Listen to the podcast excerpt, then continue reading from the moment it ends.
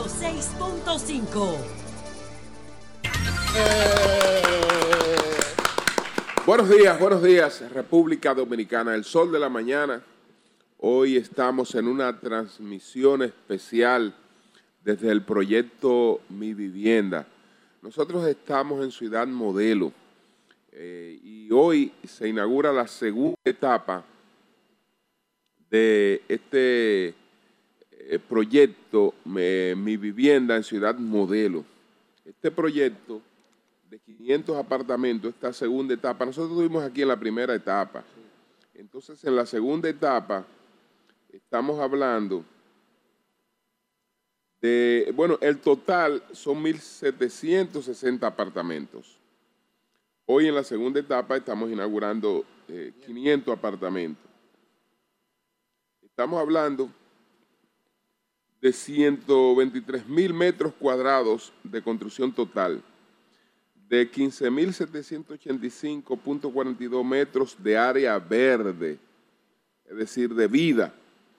Estamos hablando de 2.805.81 metros de área institucional, eh, de cancha de baloncesto, de área de juegos, de parqueo para carros y motores, de área de, de recreación.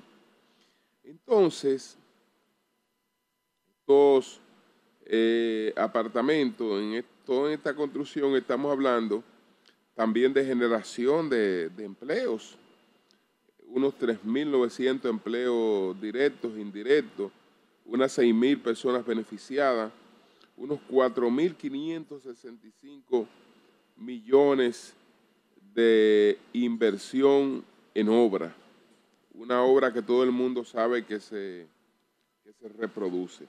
Entonces, eh, gracias, gracias al Ministerio eh, de la Vivienda por esta oportunidad nosotros que tenemos de estar aquí y ser testigo de, de esto, que es una cosa tangible y uno sabe lo que representa para una familia, porque andamos en el tránsito, uno coge sus tapones, etcétera, pero en definitiva cuando se llega a la casa, se llega a la tranquilidad. Y el que llegó aquí, que está criando su familia aquí, en este ambiente, sabe que eh, hay seguridad, que es lo que también se, busca. Y la facilidad para salir a pasear con, con un niño, para que un niño salga en una bicicleta, para que haga deporte, porque en el centro de la ciudad vemos muchas torres, pero eh, hay que vivir enjaulado. No hay la facilidad para que un niño salga a un parque, para que haga una serie de cosas como ocurren aquí.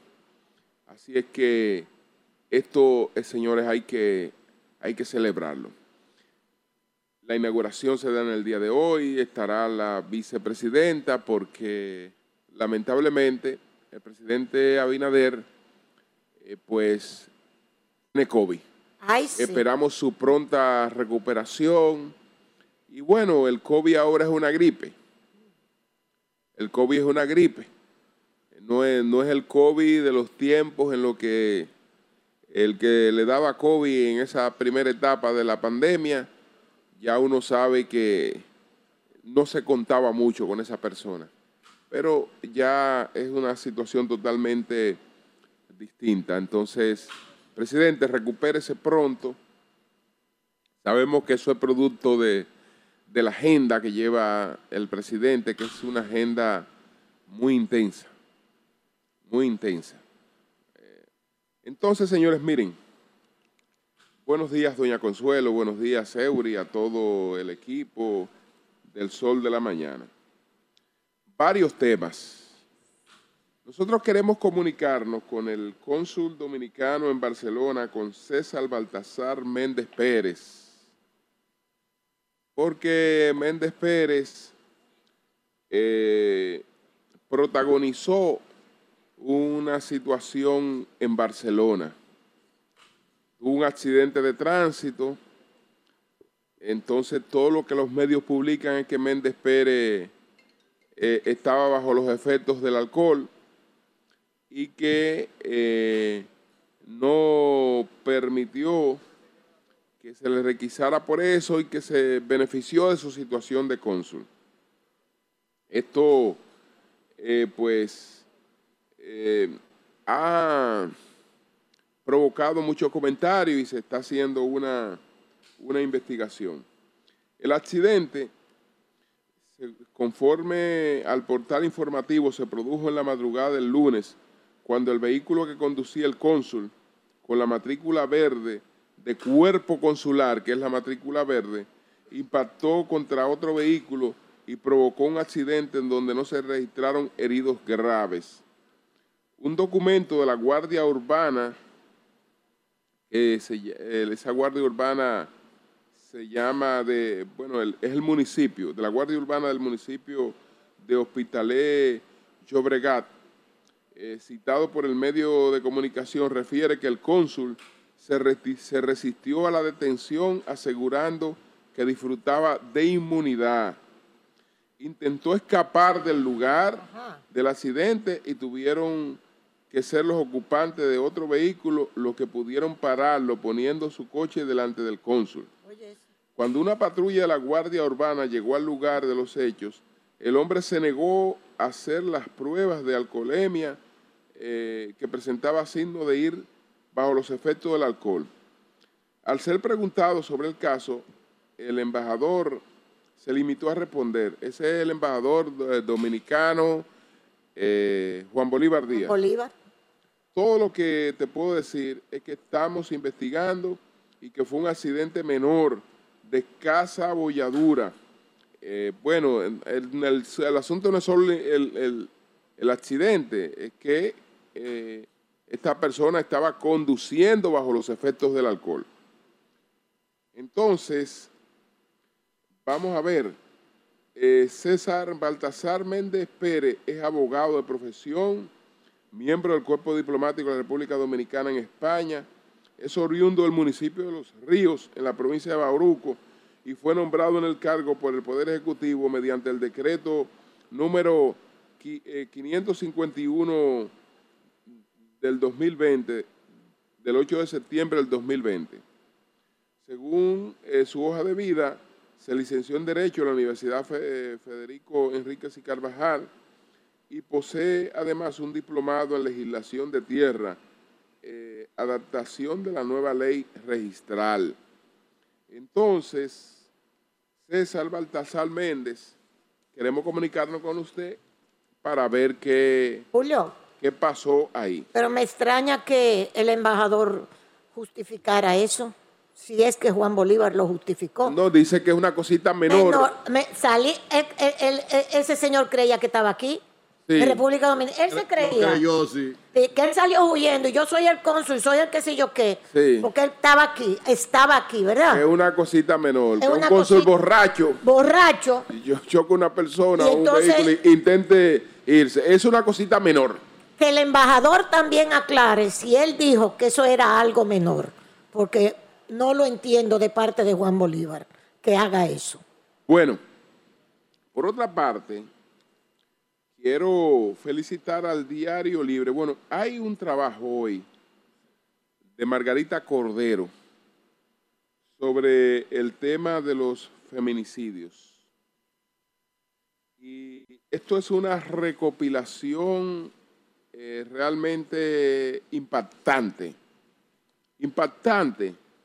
Este, este debe ser eh, parte de la del trabajo, parte de la labor de los medios escritos, de los medios impresos, porque eh, se trata de una eh, exposición bien fundamentada. Señores, en junio, cada 72 horas hubo un feminicidio. Dice Margarita Cordero que entre el 1 de enero y el 30 de junio de este año, cada 48 horas una mujer dominicana fue víctima de feminicidio.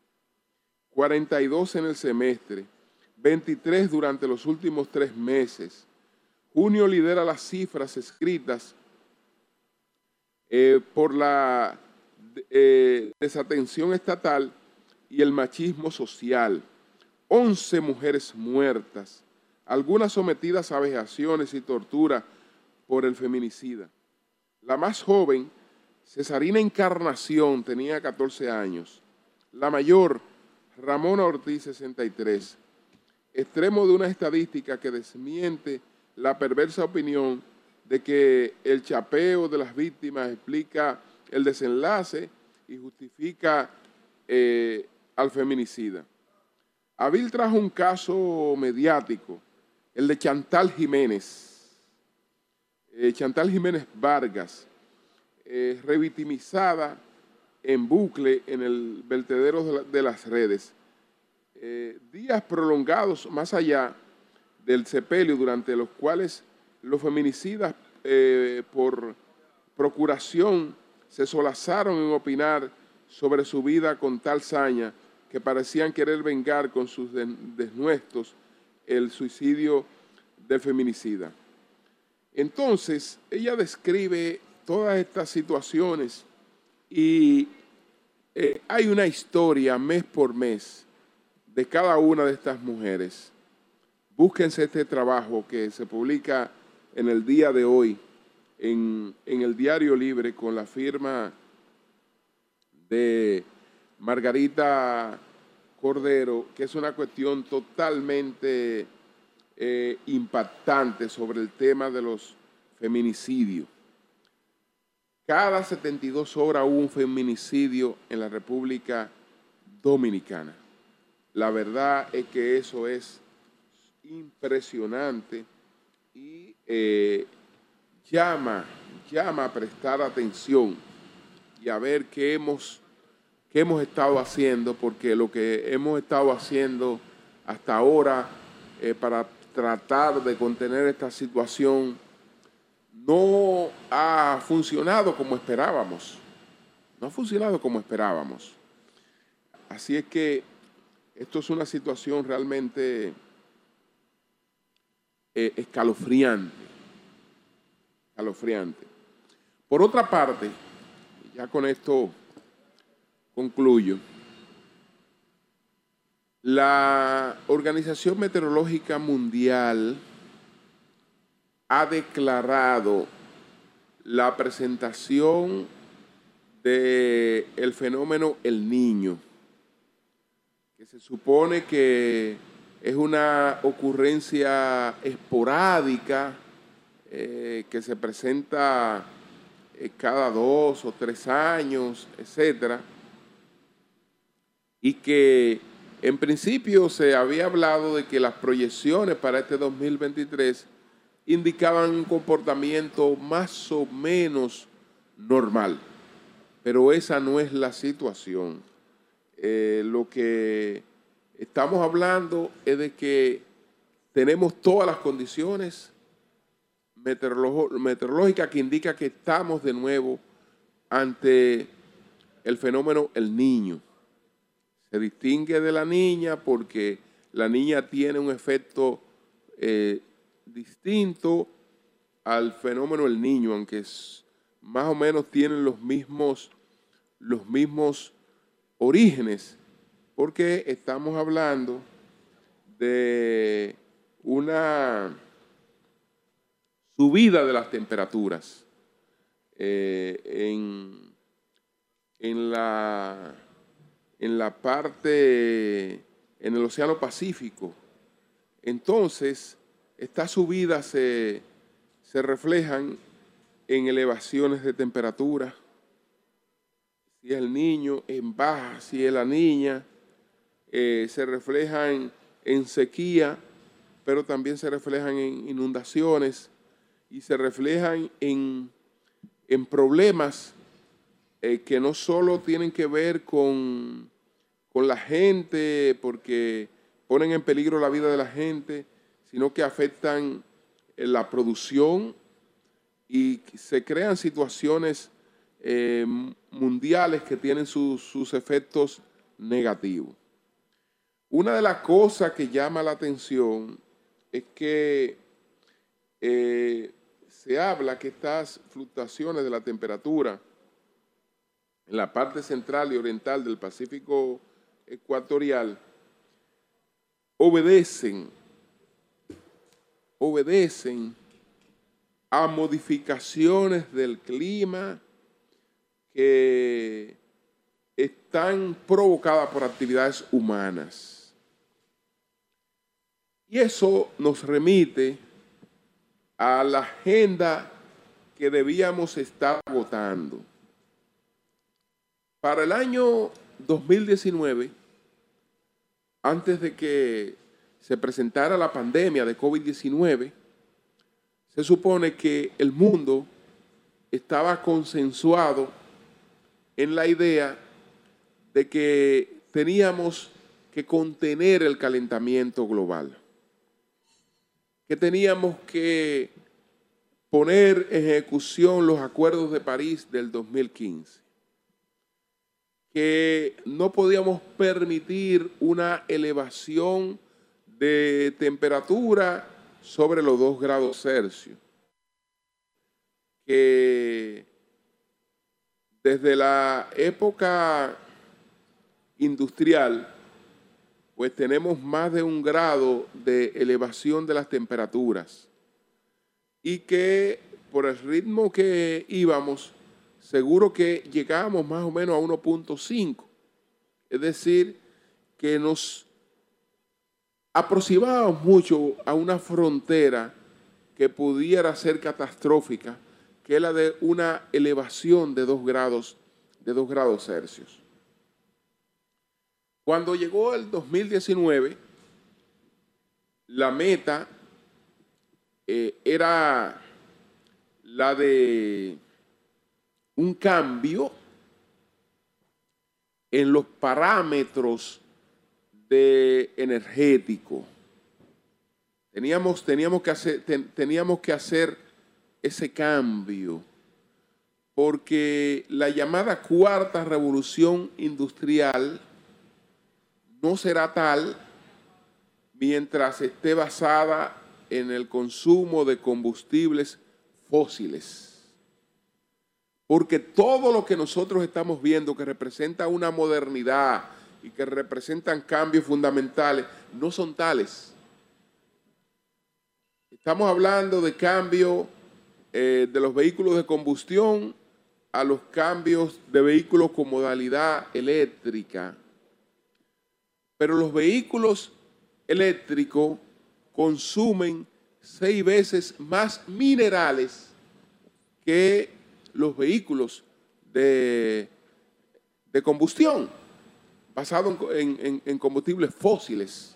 Entonces, si no hay ese, ese cambio en, la base de la, energía, de de dónde proviene la energía con la que nos movilizamos, con la que eh, estamos en nuestras casas, con la que producimos nuestros bienes y los servicios, entonces estamos eh, caminando todo hacia una situación catastrófica. Y al 2019, esa era la agenda. Esa, ese, ese cambio en ese modelo era la agenda. Pero resulta que vino el COVID y eh, esa prioridad se paralizó. Después vino la, guerra en Ucrania y esa eh, prioridad se paralizó. Y eh, hoy estamos en situaciones sumamente, sumamente contradictorias. Tenemos que ir hacia cambios que nos lleven a poder hacer todo lo que hacemos a diario de manera sostenible, de manera sostenible. Y sostenible no es solo en, lo económico, que también es parte de eso, porque una de las cosas es que todos los modelos que nos conducen ahora hacia eh, el uso de energías limpias no son sostenibles, porque están eh, fuera del alcance de los ingresos de la mayoría de la gente en el mundo, porque todavía esas energías no se han popularizado, porque no se ha, no se ha desarrollado la tecnología que permita la acumulación de esa energía.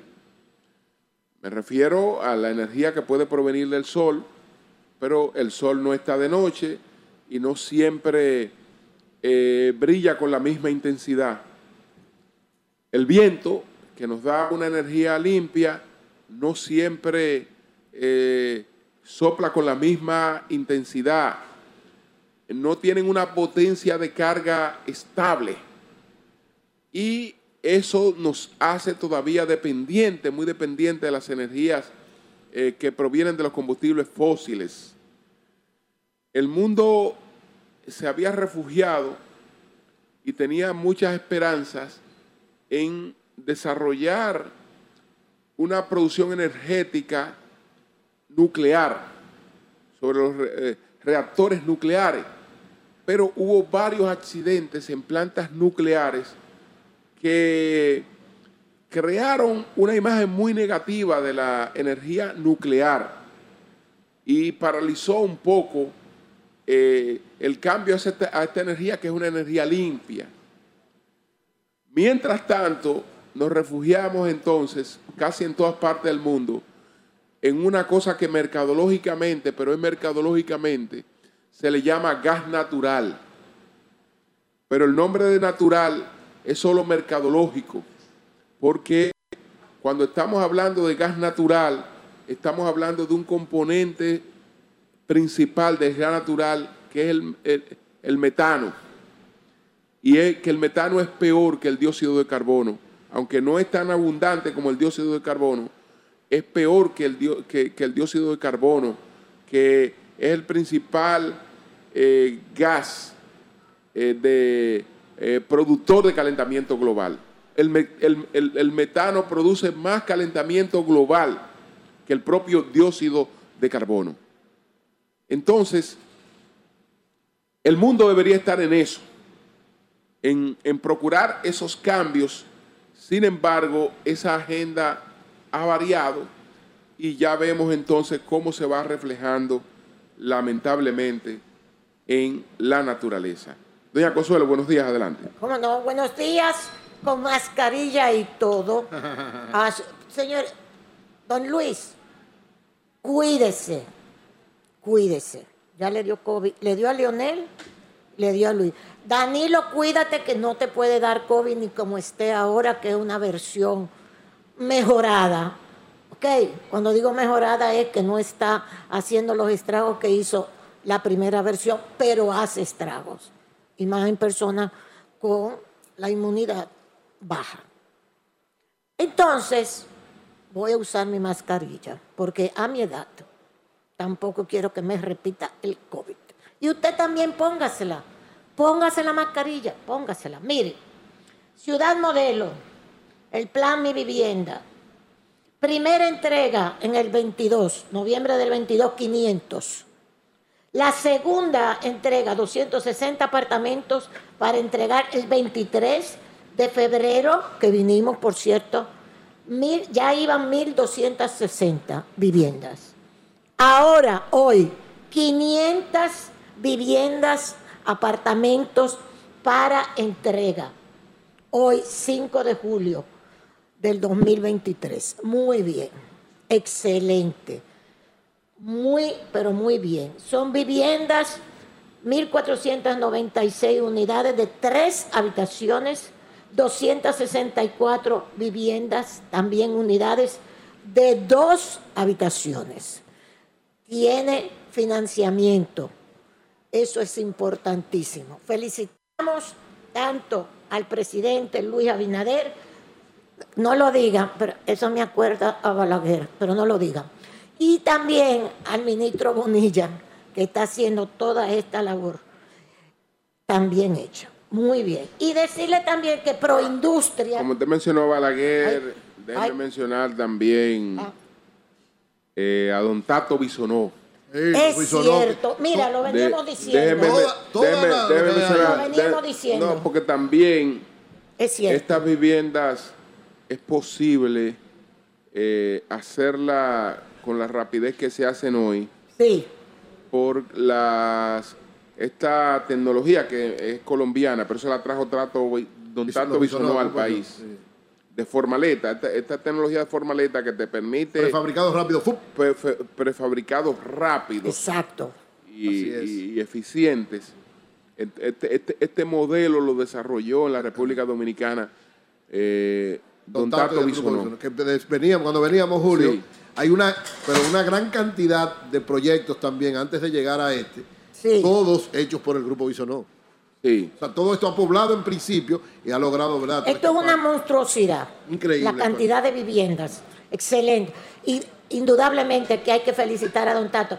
Yo creo que con Tato no Don Tato no se dio el, el fideicomiso Estado, gobierno, Estado, sector pero desde siempre, ellos están desde siempre Exacto. trabajando vinculados desde, desde que comenzó con Balaguer. Así es. Bueno, pero el caso, era, el caso, era, para yo mencionar Balaguer. y un saludo especial para, para Juan Antonio Bisonó, su hijo, gran amigo y hermano que está ahora también al frente junto con Don Tato. Muy bien, muy bien.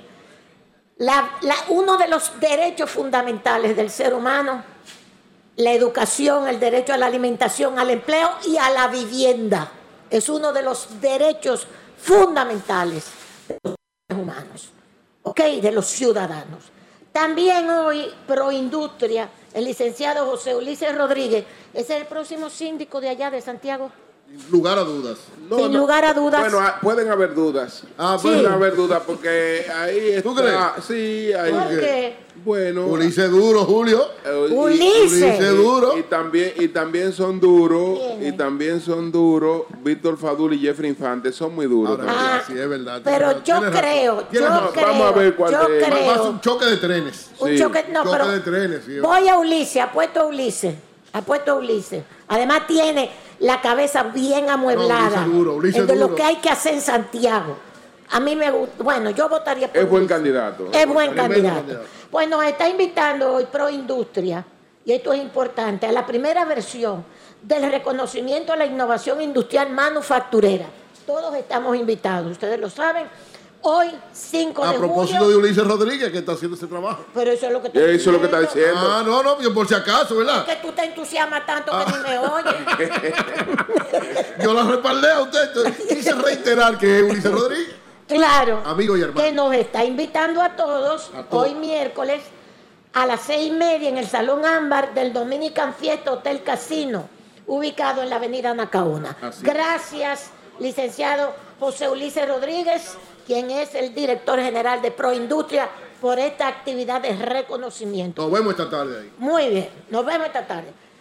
Antes de darle una panorámica, le voy a dar una panorámica internacional, pero quiero señalar lo siguiente. Hoy sale en la prensa, además de lo que Julio explicó del trabajo de, Margarita, Cordero. de Margarita Cordero, mi hermana querida, mi hermana, como quien dice mi hermana. Eh, son muchos años. Así es. hola. Hola, líder. Brillante, Margarita. Cordero. Margarita, brillante, brillante. Desde la revolución nos conocemos, imagínate. Hoy también en Diario Libre. A propósito, escúchame, doña Coselo. Todavía no se ha bueno, debe estar bastante avanzado el, asunto de la, del diario libre. Debe estar, debe estar, debe estar, debe estar, Eso está consumado. Debe estar avanzado. Ah, faltan algunos trámites, pero debe estar avanzado. Está caminando bien, sí. Hay un amigo tuyo ahí que. Entonces, sí. Eh, Punta Cana. Eh, Aníbal. Aníbal de Castro sería el presidente del grupo. Muy merecido. Muy merecido. la dirección sigue igual, porque Inés Aispun creo que hace un trabajo formidable. Formidable. Hace un trabajo formidable, seguiría siendo la directora. Pero, eh, Aníbal de Castro pasa a presidir el consejo del periódico.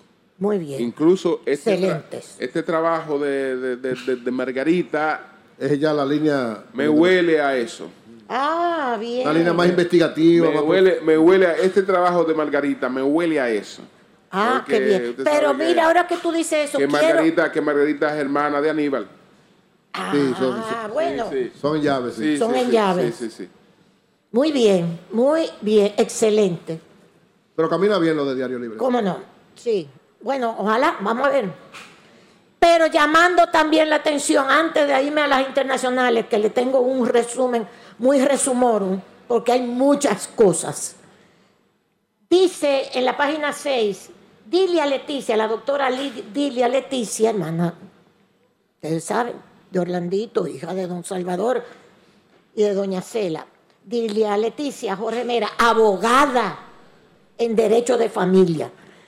Se, se hizo una sentencia, evacuó una sentencia y dice aquí que el criterio establecido anteriormente era el de que la prevalencia de la verdad biológica, que ya eso se rompió. O sea, se ha roto, dice a sí mismo, precedente en materia de filiación paterna. Dice, dile a Leticia, por una sentencia que ha evacuado la Cámara de Casación en materia de filiación. Y por esta sentencia no existe una sola verdad, sino que hay muchas verdades sobre la cuestión de la paternidad, que ya no es solamente el ADN, que ya no quiere decir que tú vas a tener que tener el apellido paterno primero, etcétera, etcétera, etcétera, etcétera. Ok, muy bien, muy progre. Perfecto. Aclaren bien esa vaina. Y digo vaina como somos los dominicanos de vainero. Dice Soto Jiménez. Sí, todos somos unos vaineros. Aclaren bien esa vaina judicial que se va a armar un titingo en este país con que yo quiero el apellido de mi mamá, no, yo tengo el apellido de mi papá, no, tú no eres familia mía, la herencia es mía porque tú te fuiste con el apellido de tu mamá y los cuartos son de mi papá y se va a armar un maldito titingó en este país. Yo entiendo a Dilia Leticia, Dilia Leticia tiene toda su filosofía de género, perfecto, de familia, perfecto, muy bien, todo su derecho. Aclaren esto en la justicia, ¿eh? porque se hizo, que yo no sé si se echó para atrás o se echó para adelante, también una decisión que venía con que ya la filiación, el apellido no tenía que ser el del padre, sino que podía ser el de la madre. Incluso te lo podías cambiar, algo así.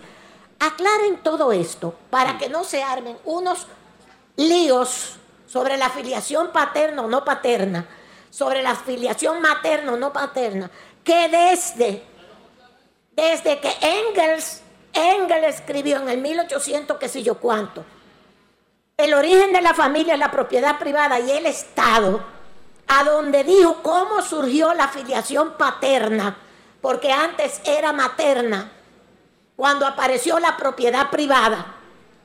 Ese libro nos sirve de norma, aunque parezca mentira, para entender lo de la filiación paterna, que es machismo, lo que tú quieras, pero es judicialmente, jurídicamente, hay que aclarar esto, porque se van a armar muchos líos aquí. Pedro, tú que eres abogado, ¿estás de acuerdo? Eh, yo tengo que sentarme a estudiar con profundidad esos temas, porque verdaderamente que son, eh, han generado una confusión en la gente que no es un pensador del derecho. Sí. Y eh, los tribunales ahorita estarán llenos de, demandas de situaciones como esa, porque lo que yo no entiendo es por qué hay que venir a joder con una cosa tan elemental que solo vincula a las familias. Eso es como el tema de las trabajadoras, que quisieron un conflicto de tribunales llevarlo al seno de la familia. Si mis hijos se llaman, tienen mi apellido, tenemos más de 200 años desde que somos república utilizando este modelo ¿Por qué ahora nos quieren imponer un modelo que pertenece a una agenda internacional con el tema este de los progres? Sí. Porque eso no es más que eso, doña Consuelo. Cuando usted lo analiza a profundidad. Que es la agenda que tiene que ver con la vaina de que si tú. De los LGBT y tus De los LGBT, que si tú quieres que el niño se quiere cambiar el sexo, que yo soy esto, que yo soy lo otro.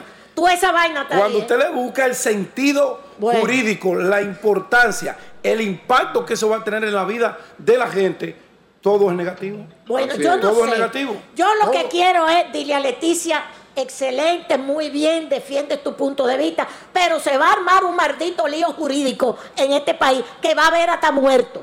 Porque por los cuartos se matan la familia, se matan los hermanos.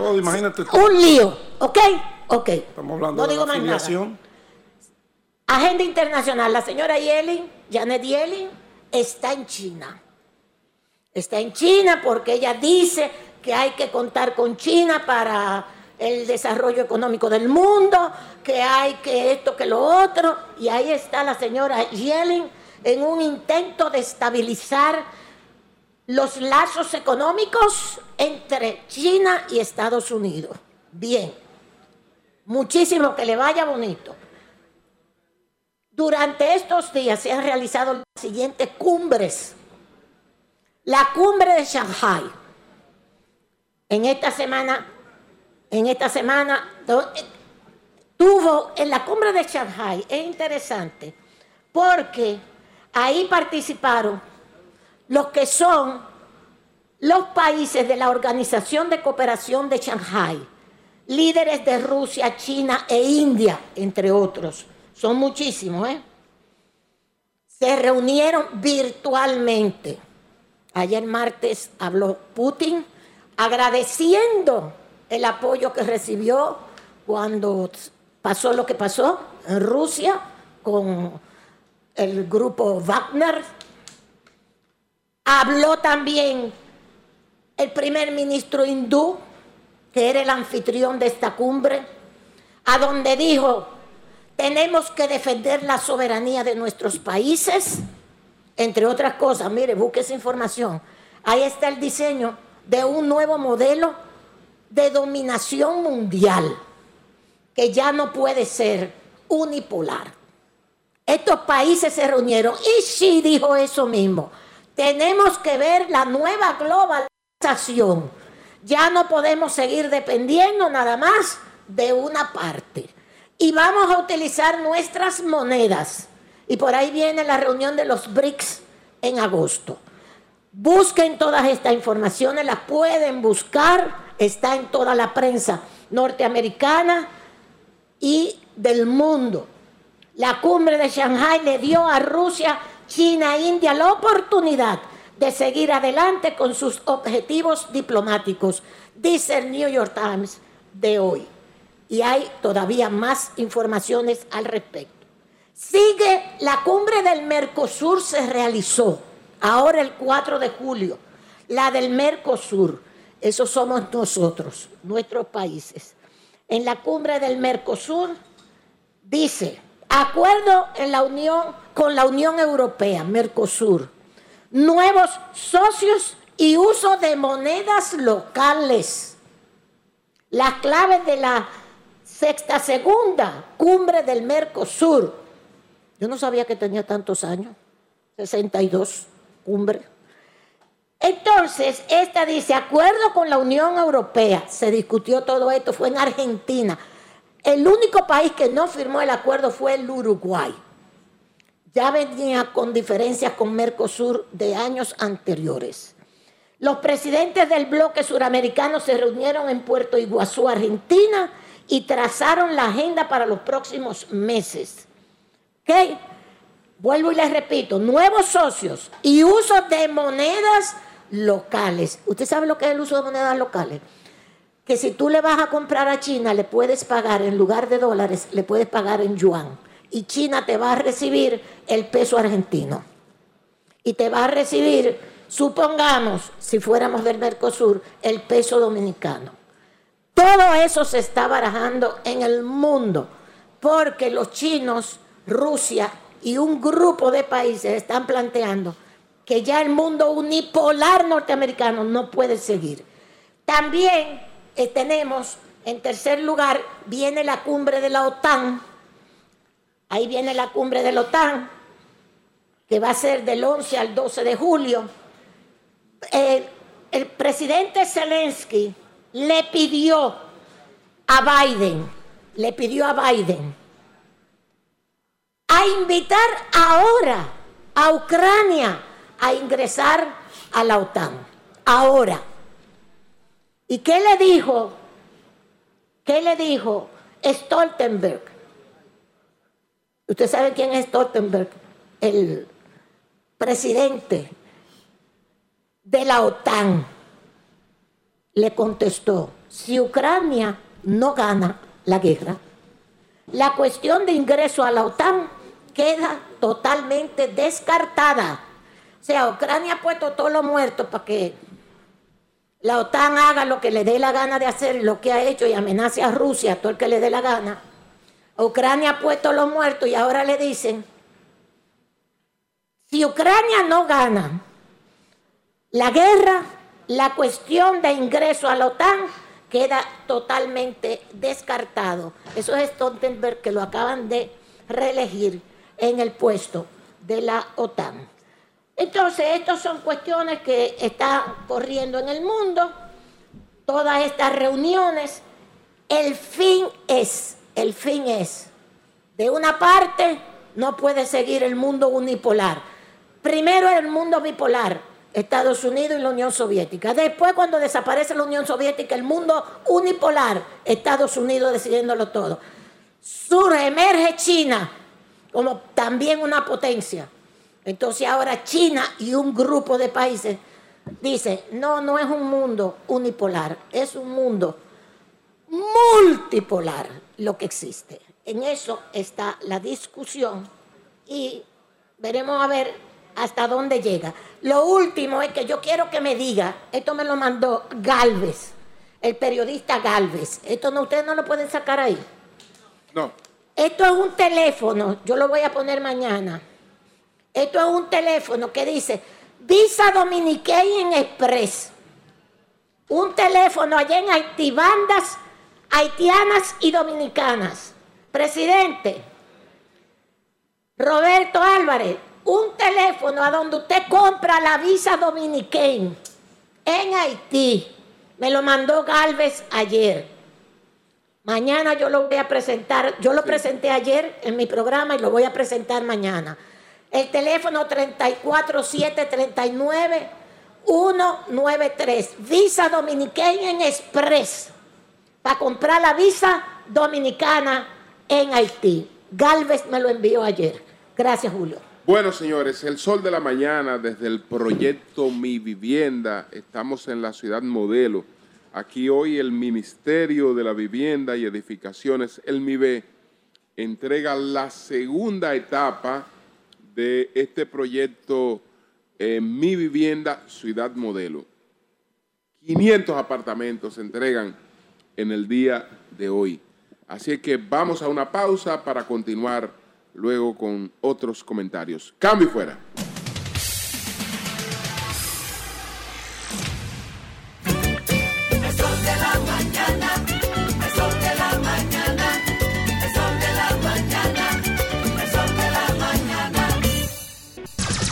Son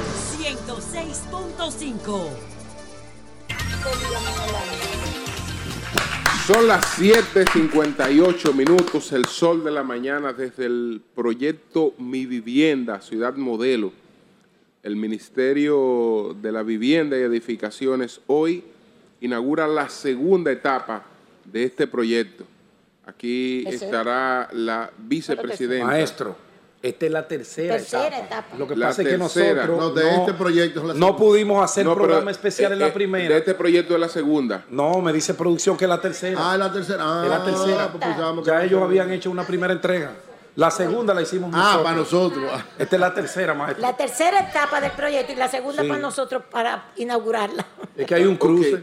Ok, exacto. 500. No es culpa suya, maestro, no. Gracias, Dios 500 apartamentos hoy. Jesús, mi Señor Salvador, y ya como siempre inicio con la palabra de Dios aquí en el proyecto Mi Vivienda. Mateo 11, 28. En la tercera etapa, entonces. En la tercera etapa. Venid a mí todos los que están trabajados y cargados, que yo los haré descansar, dice el Señor Jesús. Así que busquemos en Él siempre nuestro descanso. Amén. Y felicitar al ministro de la Vivienda, nuestro amigo y hermano Carlos Bonilla, que ha desarrollado un trabajo extraordinario resolviendo este tipo de situaciones. La vivienda es uno de los elementos fundamentales para cualquier ser humano. Y estos proyectos que siempre los gobiernos tratan de impulsarlo lo más posible para lograr llegar a la mayor cantidad de familias en la República Dominicana, esto siempre hay que saludarlo, y el Ministerio de la Vivienda, encabezado por Carlos Bonilla, ha logrado esto. Esta, es la tercera etapa, hay otros proyectos, también fuimos uno en la zona, en la zona oriental, en Santo Domingo Este, hay proyectos en todo el país que siga este ritmo de cada vez más darle soluciones habitacionales a familias en la República Dominicana. Miren, el Banco Central dio a conocer lo que fue la encuesta nacional continua de fuerza de trabajo, que evaluó el periodo enero-marzo de este año. Esta encuesta siempre el Banco Central la está haciendo de manera continua, por eso se llama encuesta nacional continua de fuerza de trabajo, para ver cómo va la situación del empleo en la República Dominicana y cómo se va orientando. Enero-marzo de este año, ya lo hemos dicho en varias ocasiones y ha sido una de las preocupaciones de la mayor parte de los analistas económicos y del propio Banco Central, un trimestre muy difícil para la economía, con un crecimiento que escasamente pasó de un 1% y que llevó a prender las alarmas de una especie de emergencia económica, que es lo que está haciendo el Banco Central con la serie de medidas que está tomando y con este tipo de investigaciones dando los datos. Según los datos que da ahora, en este periodo, en el periodo enero-marzo del 2023, hubo una creación de unos 139.284 nuevos empleos, según el Banco Central, que se distribuyeron los principales en estos renglones. La enseñanza, un 14%, hoteles, bares y restaurantes, o sea, el sector turismo, 12.3%, construcción 8.4% y administración pública y defensa un 10.3%. Esos fueron los cuatro renglones fundamentales que incorporaron eh, mano de obra, trabajo eh, nuevo en este periodo. Por el contrario, los que tuvieron descenso en este periodo está electricidad y agua, alrededor de 35 mil empleos se perdieron, transporte y comunicaciones, alrededor de 19 mil empleos, agricultura y ganadería, alrededor de 14 mil, intermediación financiera y seguro, alrededor de 13 mil, comercio, alrededor de 10 mil y salud y asistencia social, alrededor de 6 mil. Cuando se hace un consolidado entre los empleos creados, los empleos perdidos, digamos lo que llamaríamos los economistas una especie de verá, lo que sería el empleo neto, lo que usted crea menos lo que usted pierde.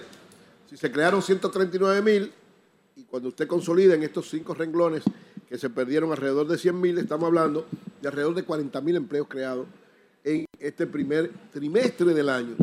Y eso es lo que llama a preocupación, porque además otro elemento que dice el Banco Central que se que se consolida en esta nueva etapa de la economía a partir de lo que fue este trimestre es que sigue creciendo de manera amplia el sector informal, que es el que crea empleos no formales, empleos que no paguen impuestos de manera directa, que son informales, que generan eh, servicios importantes y hasta riqueza, pero es el sector informal que de alguna manera debilita la consolidación de la economía. Entonces, esta preocupación, estos, estos datos, si bien es cierto que dan una orientación de cómo va el nivel de empleo, mueve a aumentar las alarmas de emergencia económica.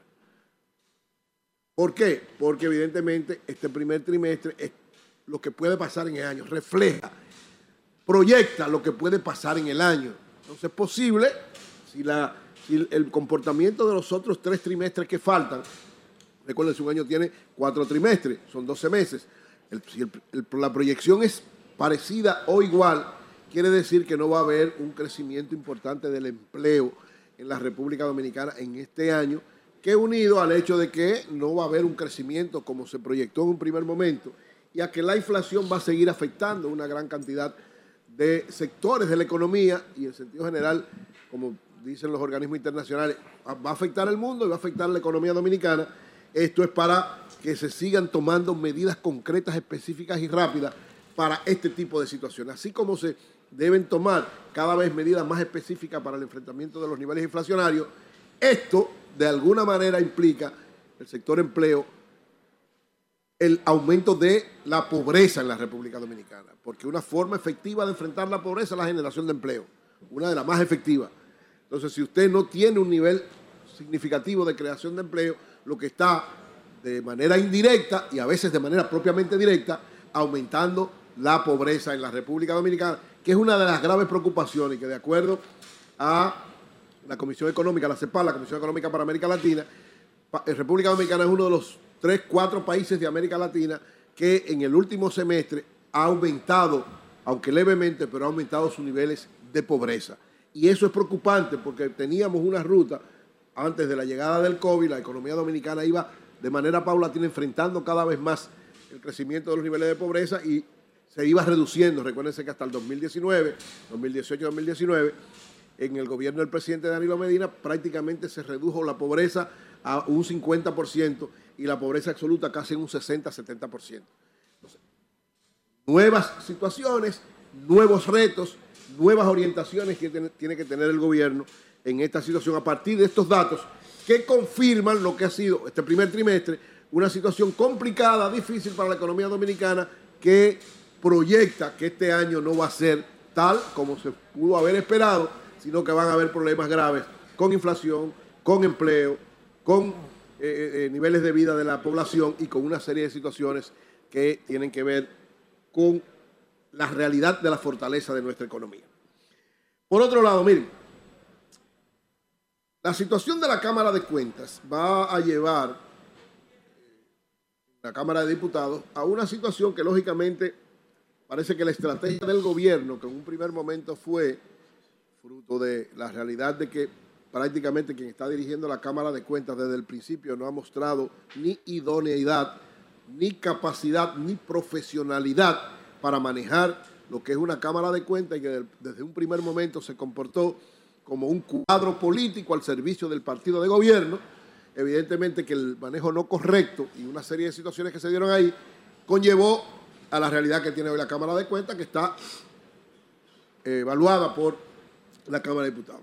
Los diputados del gobierno están planteando un juicio político y la destitución de todos, parecido a lo que aconteció hace unos años.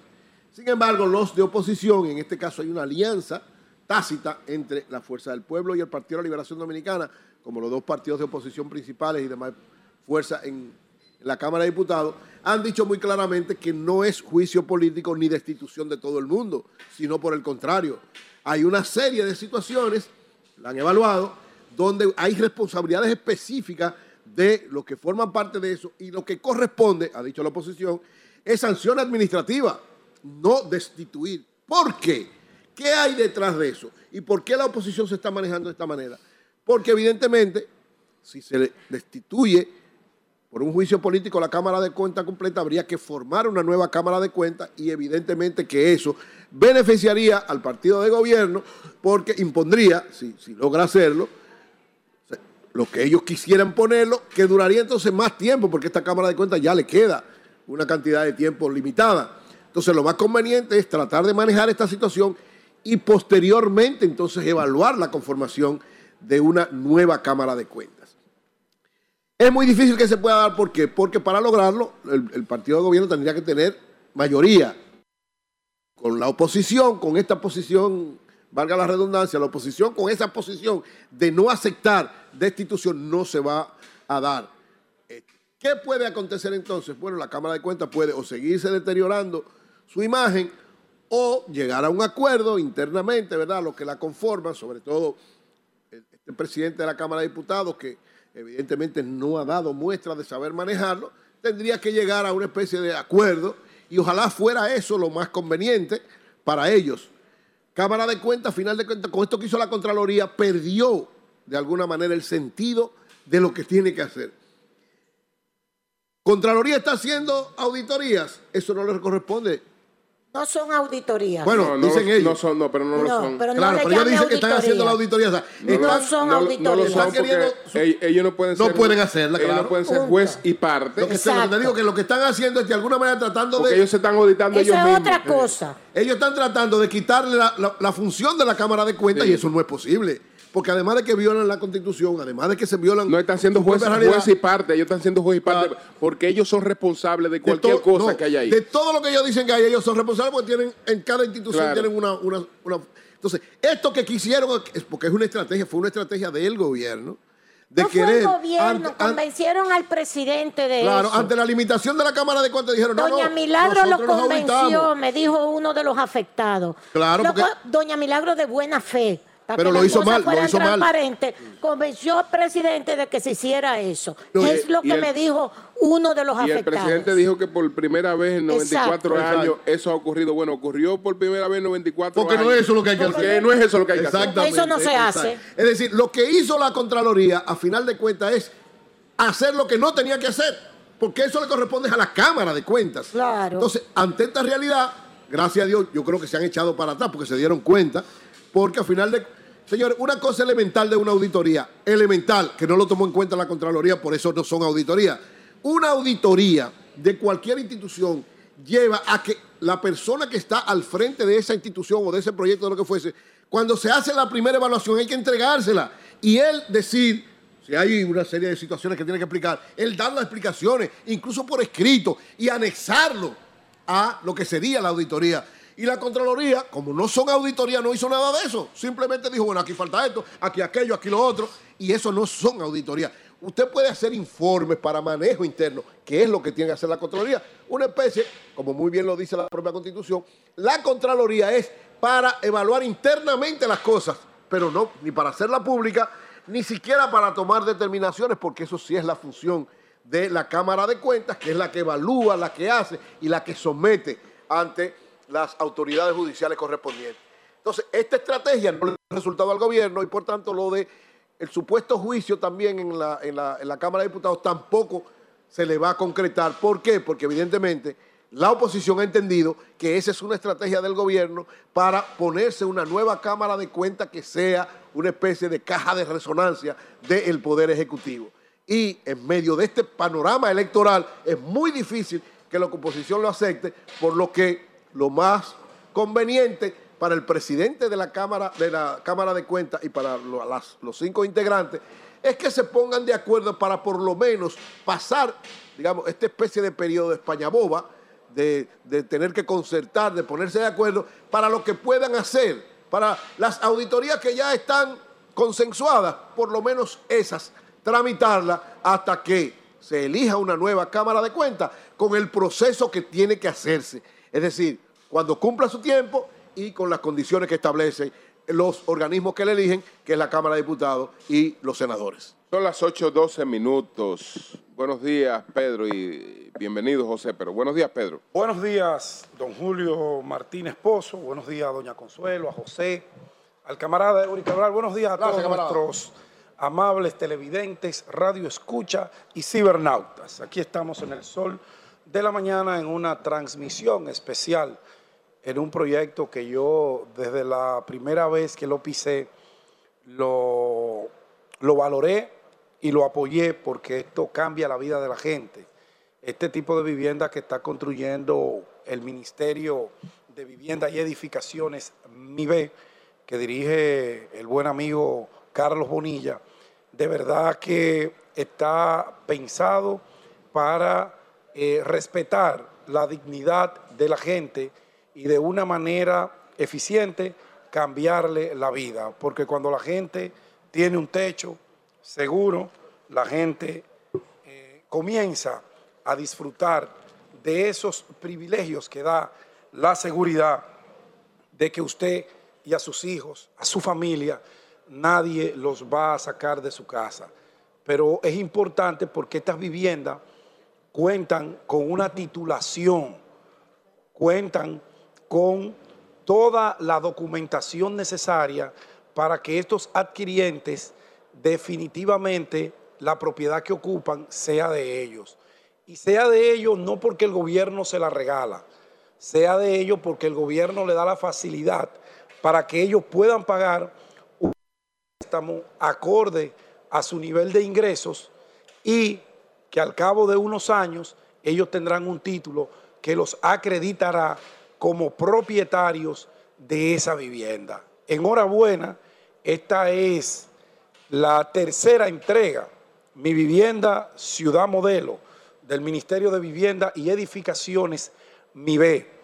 Como decíamos ahorita, en la primera etapa nosotros no estuvimos como programa en el chip nuestro asumimos que era la primera cuando era la segunda y hoy pues estamos ante la entrega de 1.200, eh, hay ahora mismo eh, hoy se entregarán 500 apartamentos que completarían unos 1.200 viviendas entregadas. ¿Ve? Con la de hoy 1.700. Con, la de hoy suben 500, serían, pero aquí hay, al día de hoy se han entregado 1.260. Con las de hoy que se van a entregar serían 1.760 unidades habitaciones. 1.200, 1.200. No, no, 1760. todas, pero con eh, la, pero hoy con esta tercera etapa eh, están en la 1260. Están en la 1260 más las 500. entonces no, esa sería total, parece que una cuarta etapa. Ah, bueno, bueno, bueno. Aclare la, tercera, la tercera etapa suman 500 y entonces tenemos 1.260 ya entregadas a partir de hoy. Como bien resaltaba Julio cuando iniciaba el programa, usted tiene que ver la calidad en la construcción, eh, el repartimiento de tres habitaciones, creo que tienen un pequeño cuarto de servicio, dos baños, su cocina, una terminación prácticamente de primera, de primera dentro del el costo de una vivienda como esta, pero tiene unas áreas sociales bellísimas, un área de parqueo que garantiza que los niños de las familias que son beneficiadas con una asignación, que tienen un historial crediticio, oigan esto bien, familias dominicanas, la importancia del crédito para el desarrollo y el crecimiento económico. Si usted no tiene un buen crédito que sea eh, sujeto de confianza de una entidad financiera, usted no podrá tener acceso a una vivienda de esta. A veces la gente deja lo que tiene que ver con el cumplimiento de sus obligaciones financieras y se le daña el crédito. Aparecen en estos sistemas crediticios como Data Crédito y otros y tiene un rojo. Si usted tiene un rojo, usted no cumple, usted mala paga, usted sabe que a usted no le van a prestar nada. Y aunque el gobierno quiera ayudarlo a usted con la asignación de una vivienda, no podrá porque el modelo que se está utilizando no es el modelo del DAO no es el modelo tenga, destruya, que eso no le costó nada. No, es un modelo, es un modelo para ayudarlo a usted a generar un modelo administrativo económico en su familia que le permita seguir avanzando. Páguele al que usted le debe. Si usted tiene una tarjeta de crédito de 20 mil pesos y le vence los días 10 y le dan hasta el 22 para pagar, trate de pagar antes del 22. No pagar con moras, no pagar retrasado cumplir con esos deberes y obligaciones para que usted sea sujeto de crédito, no solo para una vivienda, sino que usted sea sujeto de crédito para otras, eh, otros emprendimientos que usted pueda tener en su vida y usted pueda seguir creciendo. El que no tiene crédito es como el que está muerto. No vale nada porque nadie cree en él. Entonces saludamos al Ministerio de la Vivienda por esta tercera entrega en este proyecto Mi Vivienda ciudad modelo del Ministerio de la Vivienda y Edificaciones. Bueno, mm, paso a un tema breve para pasar al tema central. A mí me sorprendió ayer cuando leía la lista de los precandidatos a diputados que se inscribieron y a otras posiciones dentro del Partido Revolucionario Moderno. El Partido Revolucionario Moderno nos ha vendido a nosotros que ellos son diáfanos, que ellos son transparentes y que ellos quieren que todo aquel que participe en la actividad política desde su organización sea una persona sin ningún tipo de señalamientos de ninguna índole. Me refiero a señalamientos que tienen que ver con violaciones a la ley penal en cualquiera de sus ámbitos. Y a mí eran legisladores actuales, exfuncionarios que habían sido separados porque eh, su nombre había sido bailoteado, presentado, señalado en casos de corrupción y casos que tienen que ver hasta con el narcotráfico. La palabra narcotráfico da miedo hasta hacer mención de ella. Imagínese usted que de quien se haga mención es un actor que está en los escenarios donde se toman las decisiones de un país, como por ejemplo la Cámara de Diputados, el Senado de la República, las alcaldías y demás. O que ese individuo o individua administre los fondos de una institución que son los fondos que nosotros pagamos con nuestros impuestos. Y vimos cómo los cinco diputados que habían sido señalados, señalados por el Ministerio Público Independiente, que al día de hoy, a dos años de ese señalamiento, no se les ha presentado acusación formal ante la Suprema Corte de Justicia. Y yo leía hoy al buen amigo y ex compañero de estudio Pedro Amador, persona que respeto muchísimo y conozco su trayectoria y su profesionalidad, decir que ellos trabajan a vapor para presentar la acusación. Pero, pero ¿cuál acusación, mi querido Pedro? Si hace dos años que ustedes hicieron un show mediático, presentaron todos estos nombres, hay gente que ya está procesada, que ha guardado prisión y otros que siguen en prisión. Pero qué sorpresa da la vida. La gente que tiene que ver con el partido de gobierno no aparecen cómo presentarle las acusaciones. Y uno se pregunta, ¿por qué lo señalas si no tienes cómo acusarlo? ¿O es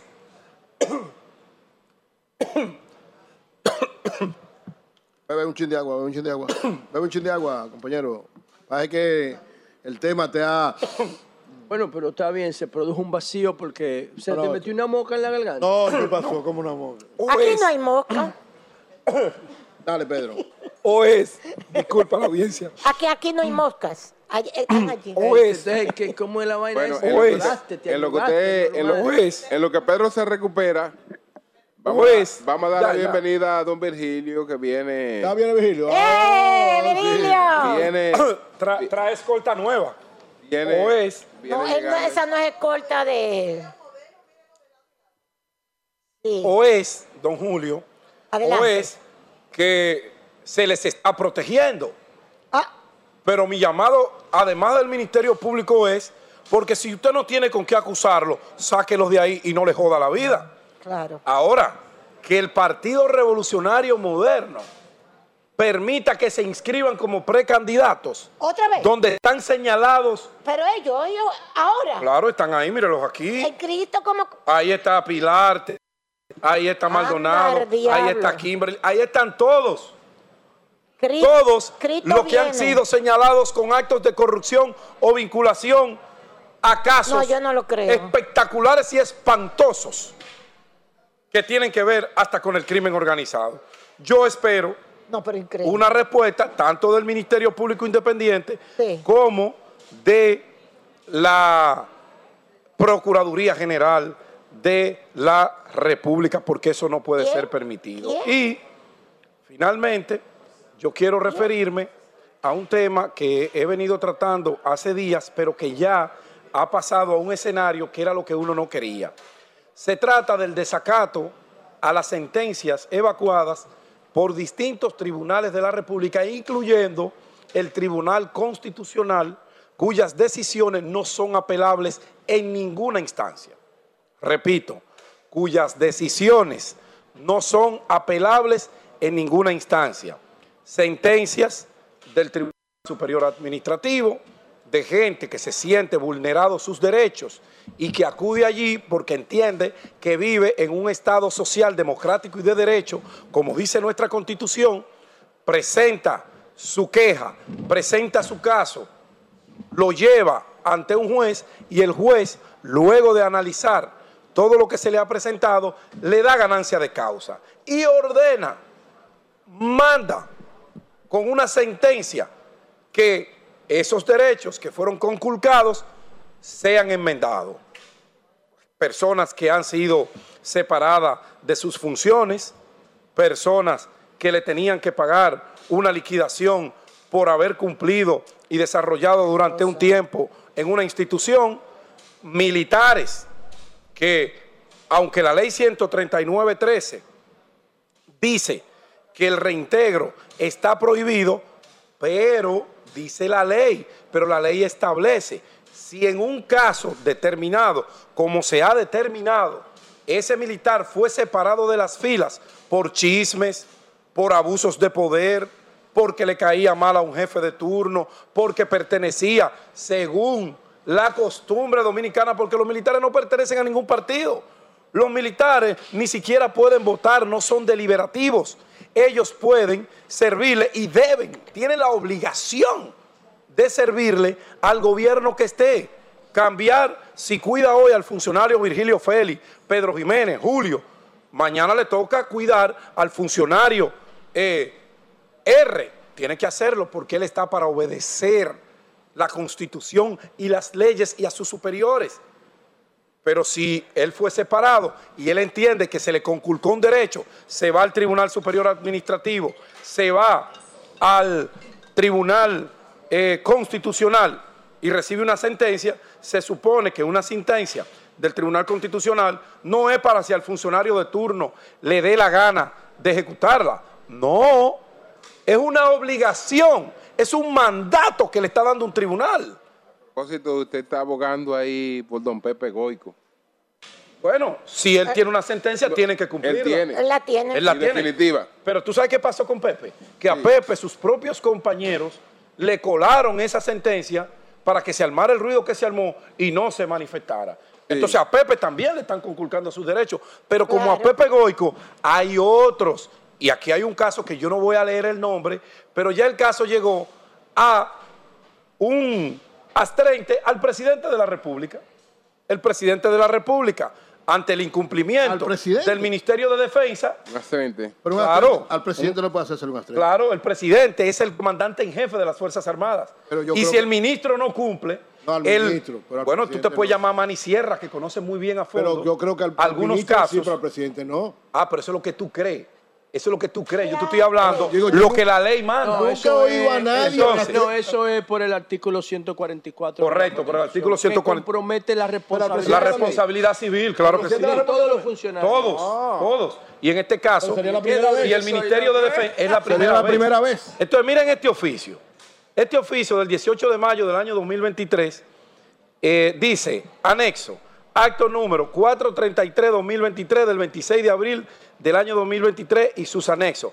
Cortésmente, le remitimos el expediente de referencia relativo a la intimación puesta en mora para que en un plazo de 15 días francos se dé cumplimiento a lo ordenado en la sentencia número 432-2013 del 21 de noviembre del año 2013, dictada por el Tribunal Superior Administrativo en ocasión de la acción de amparo interpuesta por el señor fulano de tal, que no voy a hacer mención de su nombre porque no me lo ha autorizado, aunque ya esto es público y es de conocimiento de las autoridades, coronel desvinculado de las Fuerzas Armadas. La referencia a sentencia establece en su ordinal tercero lo siguiente. Tercero, acoge en cuanto al fondo la acción constitucional de amparo interpuesta por el señor ta, ta, ta, ta, ta contra el Ministerio de las Fuerzas Armadas y el Ejército Nacional al comprobarse violación al debido proceso de ley y en consecuencia ordena el reintegro del servicio militar del Ejército Nacional del señor fulano de tal y obliga a que se le pague todos los años dejados de pagar por el salario desde el día de su separación hasta la fecha de esta sentencia. Esta carta se la manda nada más y nada menos que Antoliano Peralta Romero al ministro de Defensa, Carlos Luciano Díaz Morfa, porque ya ellos recibieron el acto único del 2023 que pone mora al presidente de la República, que le da el plazo que establece la ley para que eh, no sean embargados las cuentas personales del presidente de la República. Ay, carajo. Y la consultoría jurídica, que conoce lo que eso significa, se la manda al teniente general Carlos Luciano Díaz Morfa y al comandante general del ejército para que ejecuten ese reintegro que muy bien puede la comandancia decir, bueno, vamos a cumplir la sentencia, paguémosle el dinero, lo reintegramos y lo pensionamos. Ya. Tiene ese derecho si usted no lo quiere ya en las filas de su institución. Y usted dirá, la sentencia del que ver Luis Abinader con esto. Bueno, es que hay lo que se llama continuidad de Estado. y la figura presidencial va de periodo constitucional a otro periodo. Si, si, el presidente Medina no cumplió, como no cumplió, no le dio la gana de cumplir, entonces ahora le queda una instancia y los abogados de este coronel, y estoy solamente citando un caso, pero hay 80 sentencias de este caso, lo dijo recientemente el presidente del Tribunal Constitucional, 80. de desacato. Ahí se incluyen la que hablábamos la semana pasada del Ministerio de Relaciones Exteriores, que una sentencia le ha ordenado volver a retribuir en sus funciones a empleados que estaban en el servicio, eh, del servicio exterior eh, de carrera civil y servicio administrativo y que no le ha dado la gana de hacerlo el ministro. Pero así hay en otras instituciones. Entonces, ¿para qué tenemos la ley si no la vamos a cumplir? Miren ya las consecuencias que trae el desacato a la ley. El presidente de la República, que no quiere ruidos, que tiene quizás el interés de que las cosas se cumplan, porque si no, Antoliano no le manda esta orden, un, un oficio de cumplimiento del consultor jurídico al ministro de la Fuerza Armada es tan mandatorio como la propia sentencia que le obliga. Entonces, ¿por qué buscarse esta clase de problemas? ¿Por qué buscarse esta clase de ruido? ¿Usted no está de acuerdo? Perfecto, pero los guardias no están por encima de la ley. Ni el ministro de Defensa, ni el ministro de lo Interior, ni el ministro de Relaciones Exteriores. Las sentencias del Tribunal Constitucional y de cualquier órgano judicial que sus decisiones tienen carácter definitivo y que esa sentencia adquiere la calidad de lo irrevocablemente juzgado, tienen que ser cumplidas, le guste o no le guste a los incumbentes. Entonces, ¿por qué los militares se buscan tantos problemas? ¿Por qué ponen al presidente de la República en esta situación? No es que usted quiera, repito, es que el tribunal lo está obligando a cumplir, porque quien lo antecedió a usted violó violó la normativa cuando tomó la decisión de separar a ese funcionario público o servidor público de la institución que elaboraba. Vamos a resolver eso, evítenle ruido, porque si ahorita, si ahorita que ya está en manos del presidente de la República ese, ese, esa demanda, ese expediente, ahorita el presidente va a estar en la opinión pública con sus cuentas embargadas, porque no cumplió con la ley. Pero deberían embargar a Danilo también, que no cumplió. Lo que no, pues ya él no es presidente. Sí, pero Debieron fue hacerlo en ese momento. Pero que no lo hicieron. a Danilo también. ¿Por qué no lo hicieron? Quizá porque esperaban y dieron el plazo, porque se dan negociaciones ah, incluso de cumplimiento. pero cuando ya las decisiones son no voy a acatar la sentencia, el abogado y su cliente no tienen más remedio que acudir a la instancia superior presionarla acorde a lo que manda la ley para que se ejecute. Vamos a resolver eso. Las que emanen, tengan ustedes la convicción de que eso no procede. Hay un tribunal que está para pensar por ustedes, para enmendar los errores que ustedes cometen, señores funcionarios, que le obliga a cumplir a través de una sentencia. Bien. Pues vamos a continuar aquí. Ahora, doña Consuelo, lo único que se le puede embargar a Danilo es inembargable. Es inembargable. El sueldo, la pensión. El, sueldo que tiene. ah, bueno, pero que lo haga. Lo único que se le puede Danilo si es necesario. Ya, en este caso no se le puede embargar. Ya no, porque ya no es el presidente. No, Danilo. No, no, pero déjeme defender a... Déjeme defender al expresidente Danilo Danilo Medina. Usted dice que está roto, ¿eh? No, que está roto. lo único que se le puede. No, porque él tiene, él tiene, lo suyo. él tiene el apartamento donde vive. Él tiene, él, tiene su ingreso. Ah, ok. No, yo lo que digo es que si él no, déjame explicar algo. Él no cumplió también siendo presidente. No, pues ya el, el expresidente Medina no, no, necesita nada. El artículo 148 de la Constitución establece la responsabilidad civil de los funcionarios. Tiene que estar en función. Y no, ah. y si desacata la ley. No, pero de funcionario, pero el funcionario es el funcionario que estaba. Pero eso, no, no, no, no, es que la claro función es el que estaba. No, no, no, el funcionario. Es el que está, es el que está. Eso es lo que quiero aclarar. El que estaba no tiene que ver. Dice, no, también, también lo arrastra, claro que sí, porque lo arrastra. La lo arrastra. dice creo la responsabilidad del funcionario, pero lo podemos leer porque eso está ahí. José, pero el funcionario es el que el que lo violó el que está ahí. Que funciona. Que cuando la violación es un proceso. Oh, pero si es así. O sea, no, arrastra a los otros también, pero lo arrastra. Es un proceso. Lo, arrastra, porque el funcionario fue el que incumplió. Fue el, que incumplió. El que incumplió. El de turno. y después si el otro, y después si el otro incumple, lo arrastra también. Bueno, pero incluso hasta. Fue que pararlo ya. Hay que pararlo porque ya si un tribunal de la más alta instancia pues emite ya una sentencia definitiva, usted no tiene más de otra que acatar. Lo que pasa es que aquí, aquí la funcionabilidad del Estado, hay gente que entiende que llega un gobierno y entiende que son dueños de ese pedazo de, tierra. Cuando usted lo que tiene, cualquier funcionario público, lo que tiene es la puerta. La puerta para ir. Buenos días, José, adelante. Bueno, señores, miren, gracias, Julio. Saludos a todos. Este es un sitio espectacular.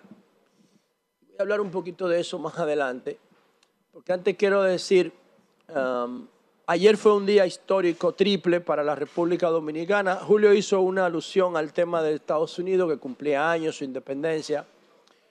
Ah, con Estados Unidos es la primera, el primer país que, utiliza la figura de la presidencia de la República. Es un pilar de la sociedad moderna, una consecuencia directa del protestantismo. Y entonces también ayer era día de Francisco Rosario Sánchez. Pero yo lo dije ayer. Día, de, su fusilamiento, o sea, era una conmemoración. Y también se cumplía un año más de la muerte de, del presidente. Yo hablé de eso ayer en mi comentario. El presidente eh, Guzmán, Antonio Guzmán. Era el padre de la patria. Y nosotros, yo creo que quedamos debiendo con el día de ayer porque debimos debatir esos temas. A mí el que más me interesa. Lugo decía que Rosario Sánchez era el padre de la patria. No, la familia patriótica. la familia patriótica. Para mí el padre, para mí el padre de la patria es Duarte. Que él decía que el hogar de los Sánchez era, la, familia patriótica. era la familia patriótica dominicana. Es así. Pero para mí realmente el padre de la patria es Duarte y solo puede haber, haber uno. Duarte es el padre. Eh, es un esperma que fecunde el óvulo, no son diez uno que logra entrar. eso es eso fue una vaina de No, injusto excluir a, Sánchez. No, no, no, Pero por el contrario, por el contrario, el que, el que incluyó, el que, el que, el que colocó a Duarte en esa posición y lo ratificó, lo colocó Lili y lo ratificó Trujillo. Es que eso es otra cosa. Yo, me, yo no, me refiero a eso. yo me refiero, porque eso es una decisión fáctica del poder. yo no me refiero a eso. Pero como padre de la patria, el que, el que influyó y tomó la decisión de que Duarte estuviera en primer lugar. Sí, pero que yo no me refiero a eso, porque él sabía ah, que había un movimiento que, que procuraba declarar a Duarte como padre de la patria. Y lo que hace el conservadurismo, porque es una expresión fáctica del conservadurismo. vamos a, vamos, permíteme saludar a Carlos Bonilla. Ministro. Lo que hace el conservadurismo liricista, una continuación del santanismo, es diluir a Duarte en tres. La, eh, es, dividir a Duarte. El santanismo. Eso es lo que hace. El santanismo, el el el. ¿Tú sabes cuál es el santanismo? El santanismo. ¿Cuándo fue que el general? El santanismo es el partido azul, por el contrario. es, que, es que la, la, historia tiene una serie de cuestiones, José. Pero sí, pero. Que si no se examinan. Es que eso no. Uno, uno no le entiende mucho. Tú tienes, por ejemplo, en el, caso, en el caso de los americanos, tú tienes que el partido abolicionista de la esclavitud es el que, el que la gente menos se imagina, que fue el republicano. Sí. Fue el, fue el partido, fue el partido abolicionista de la esclavitud. Bueno, era, era el, partido original porque era el, partido más viejo. En el caso dominicano, el partido santanista, ¿tú sabes cuál es el partido santanista?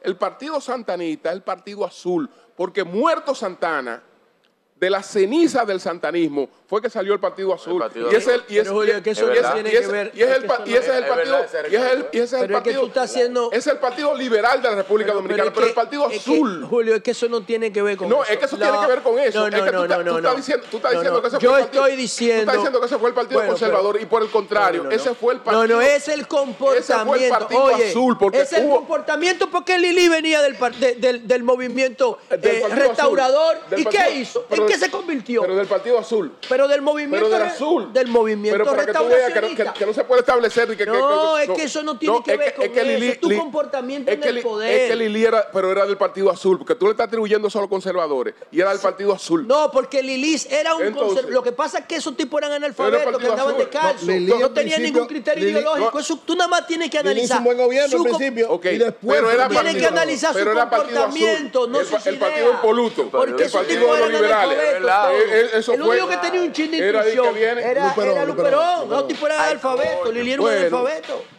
Un analfabeto hábil, igual que Trujillo. que era un analfabeto con un liderazgo del diablo. Era un analfabeto. Bueno, pero, pero si vamos a hablar de analfabetismo, tampoco cuánta era la cantidad de personas que tenían acceso a la educación. Me refiero al tema de. Bueno, pero este, este, es, un, este es algo que discutirlo en cabina. pero lo que yo quiero hacer énfasis nada más es, es que la historia de Francisco Rosario Sánchez es una historia increíble. Y esa historia tiene valores de liderazgo, tiene valores de tiene valores de compromiso, tiene valores de ética, tiene valores de martirio, porque fue un mártir, tiene valores de patriotismo, porque es uno de los padres de la patria. Y entonces, para el gran público, esa historia tiene acción, tiene intriga, tiene suspenso, tiene traición. Y esa historia de Francisco Rosario Sánchez, ¿ustedes quieren que Francisco Rosario Sánchez se conozca como las Kardashian?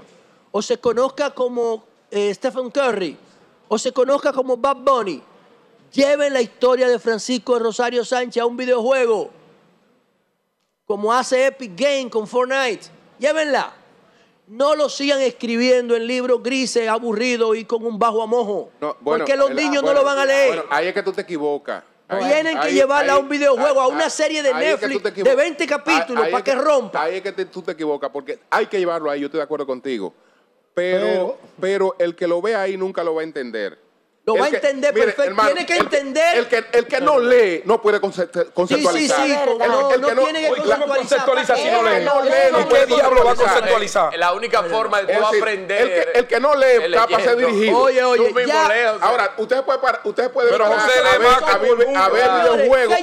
Y va a ser un cretino. ¿Qué yo acabo de Si no lee, va a ser un cretino. Oye, oye, ¿qué yo acabo de decir? El que no lee no se puede, no puede tener formación intelectual. contigo. No, no, no, no. ¿Qué es lo que yo acabo de decir? Es que donde tú lo dañas.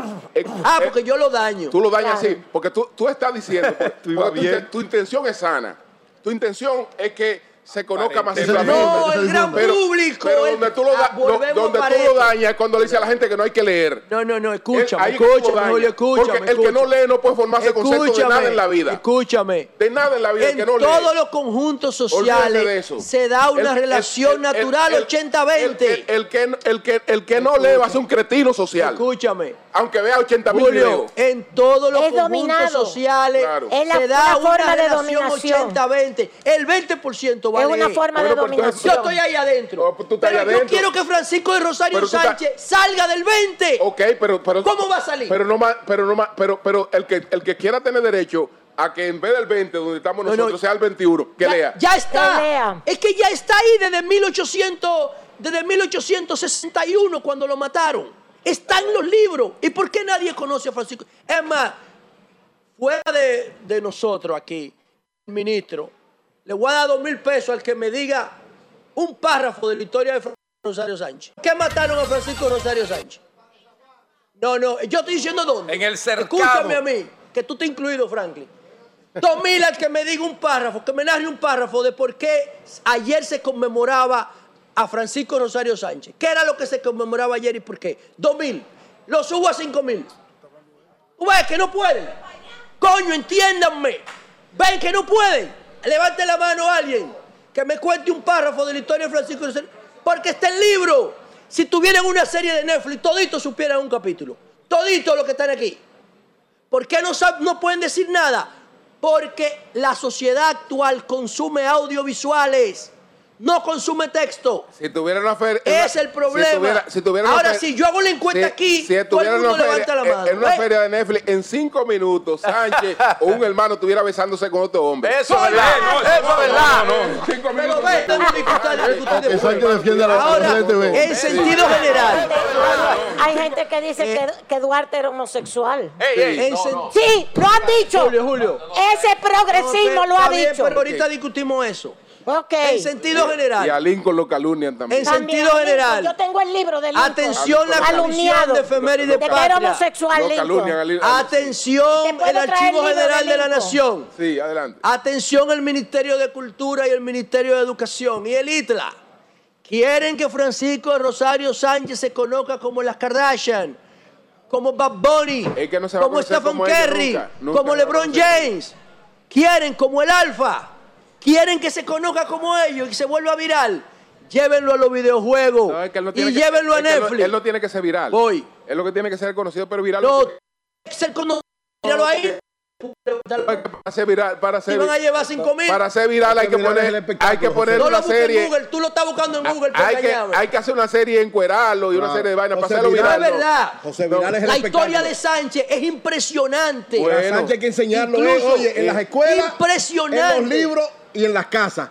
Aunque no se ponga de esa manera como tú dices. Es verdad que para difundir cosas, eso es correcto. Obligado. Pero para Oye, tú produces documentales, llévalo un formato Julio de dice, para que tú veas. Julio dice para que tú veas lo que te va a acordar de mí. Julio dice algo muy importante. Una cosa es tú conocer lo que hizo, lo que fue. Ahora, tú saber y entender tienes que leer, tienes que investigar, o sea, es combinar las dos cosas. No, eso lo tienes que hacer tú, que eres el investigador. No, la tendencia El consumidor no tiene que no, hacer José, para tú elevar la calidad de la población. El consumidor posiblemente sea ingeniero de software y lo que tiene que saber programar. el que tiene que saber editorial eres tú, no el consumidor. No, oye, la mayor cantidad de la población que aprenda aumenta la capacidad de la sociedad. No te queden que nada más conozcan por conocer. No, es que hay que aprender ¿Y con qué hacemos con la regla 80-20? El 80 va a ser forma. cambiarla, la, la, tendencia debe ser. que tenemos que respetar nuestros héroes. Y si no lo conocemos, no lo vamos a respetar. ¿Y cómo lo vamos a valorar? Si nos lo presentan en formatos que, que podamos. Yo estoy de acuerdo contigo sin dejar lo otro. Vamos por otro lado. Miren, breve. Señores, este sitio en principio yo decía que es espectacular. Este es un sitio espectacular. Es como si usted viviera en un parque. En un parque natural. Los que vayan a vivir en, en esta en este proyecto de Ciudad Modelo, Mi Vivienda, Santo Domingo Norte, se sacaron el premio de sus vidas.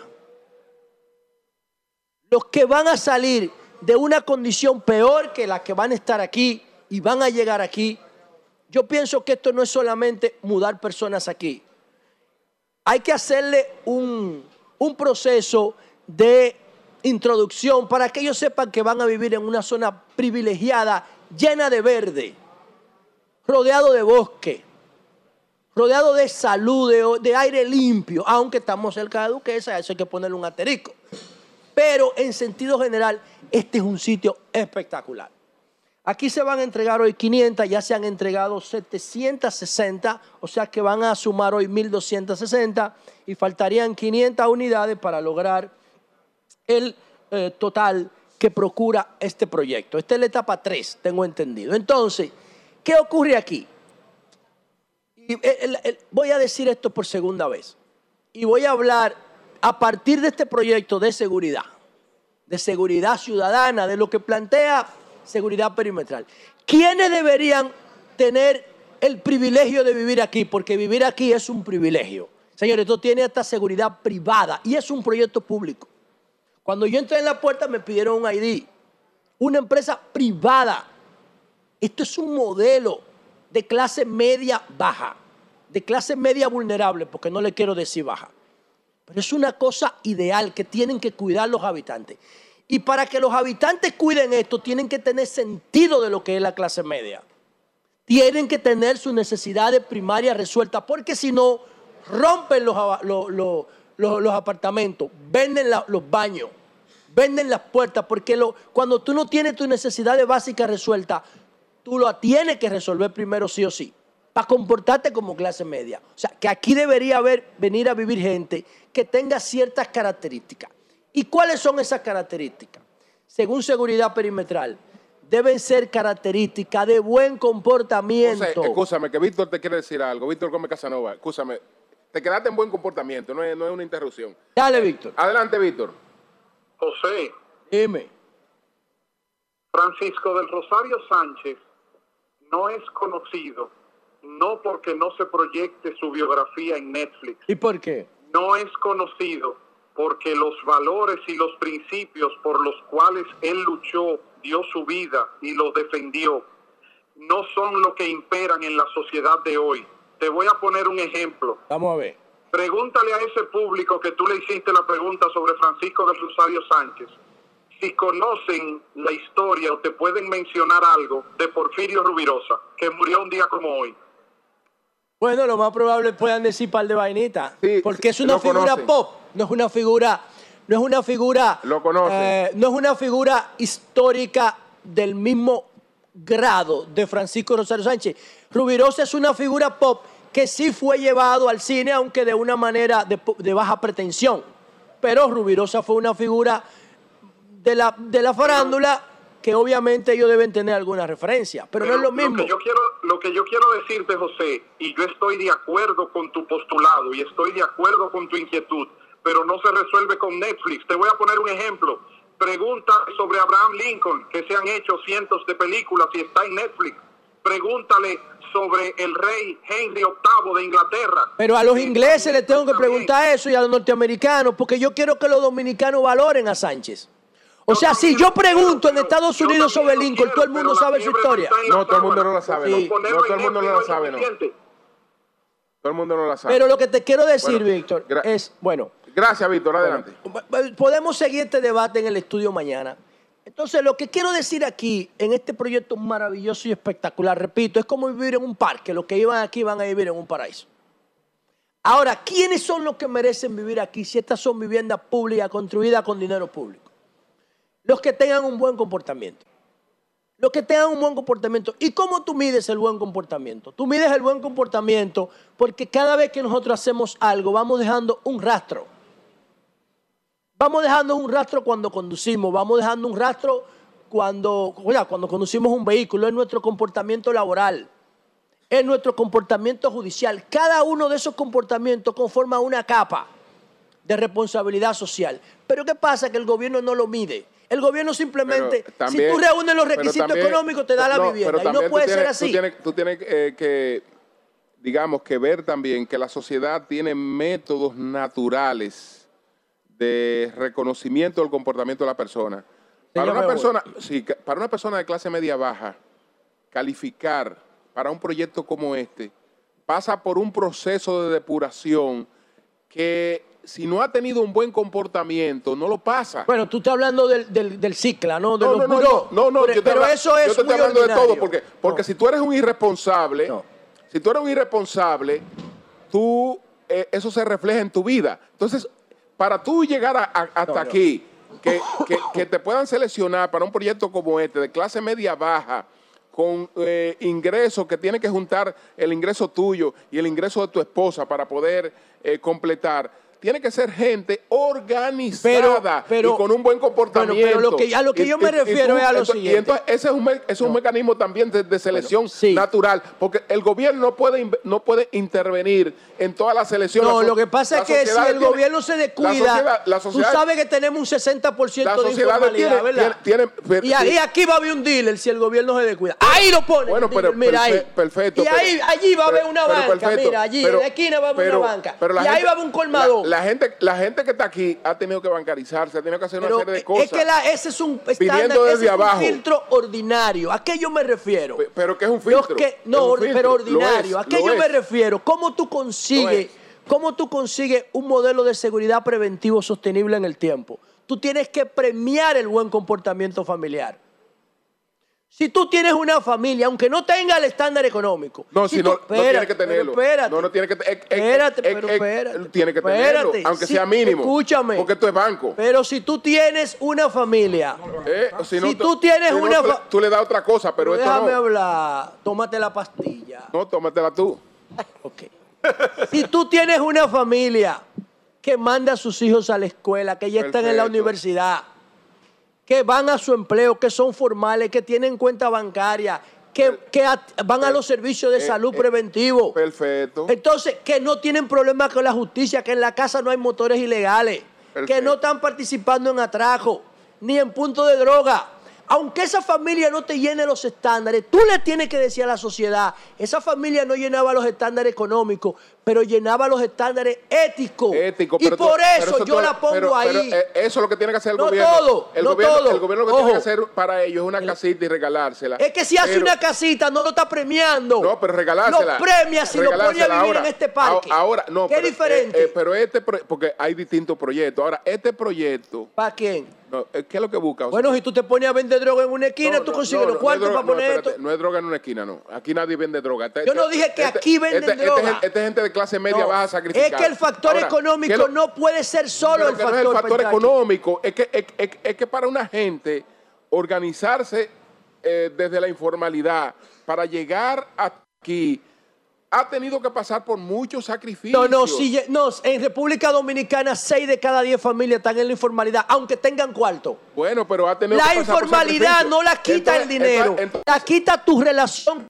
Porque, porque esto, tú me dejas hablar. Esto es un ascenso, este es un ascenso de gente que viene es que es un ascenso desde de la, pobreza forma, no a la clase media. No del fondo. Y es un ascenso. ¿Por qué? Entonces, te premian ¿Por qué? Porque tú eres, porque tú eres un tipo organizado, que tú te has bancarizado, que tú... Que no, es que tú lo estás limitando a la bancarización y no puede ser así. Es que, no es, que si tú no eres responsable, tú no, pagas, tú no, pagas, tú no pagas un alquiler mensual, tú no pagas una serie de cosas mensuales, tú te bebes tu cuarto, tú lo parrandeas. No, porque si tú tienes cuarto para pagar y para beber, te, bebes los cuartos y pagas. Para, para Pero vas a poner una bachata aquí a las 12 de la noche, un domingo. No necesariamente. Y vas a generar un caos si no eres formal porque tú no tienes una relación con los indicadores de desarrollo. tú no sabes que existe una ley medioambiental que, te limita esto tiene, esto tiene un mecanismo de selección natural. Ah, bueno, ya eso, eso es sobrevivencia. El, mecanismo de selección natural es sobrevivencia, eso es lo que dice Darwin. Solo los más actos sobreviven.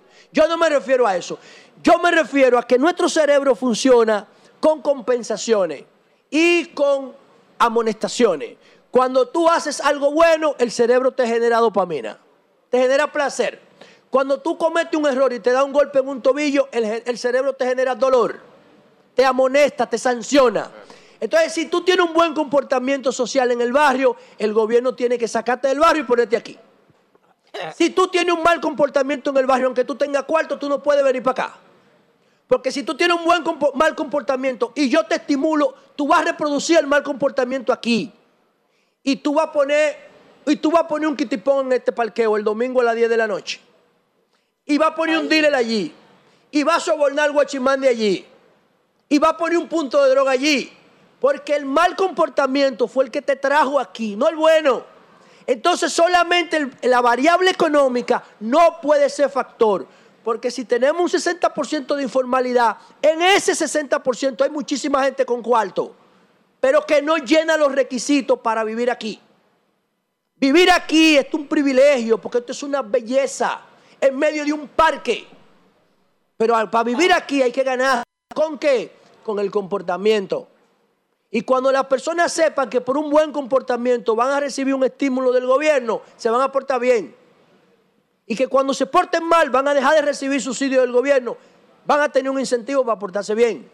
Esa es la base de seguridad perimetral. No es la policía, es el comportamiento estimulado para que se reproduzca el bueno y sancionado para que no se reproduzca el malo. Y este proyecto es una forma ideal para estimular el buen comportamiento social y el buen comportamiento de la familia. Bien, señores, nosotros vamos a hacer una pausa. Al regreso vamos a conversar con el ingeniero Carlos Bonilla, ministro de la Vivienda y Edificaciones. Cambio fuera.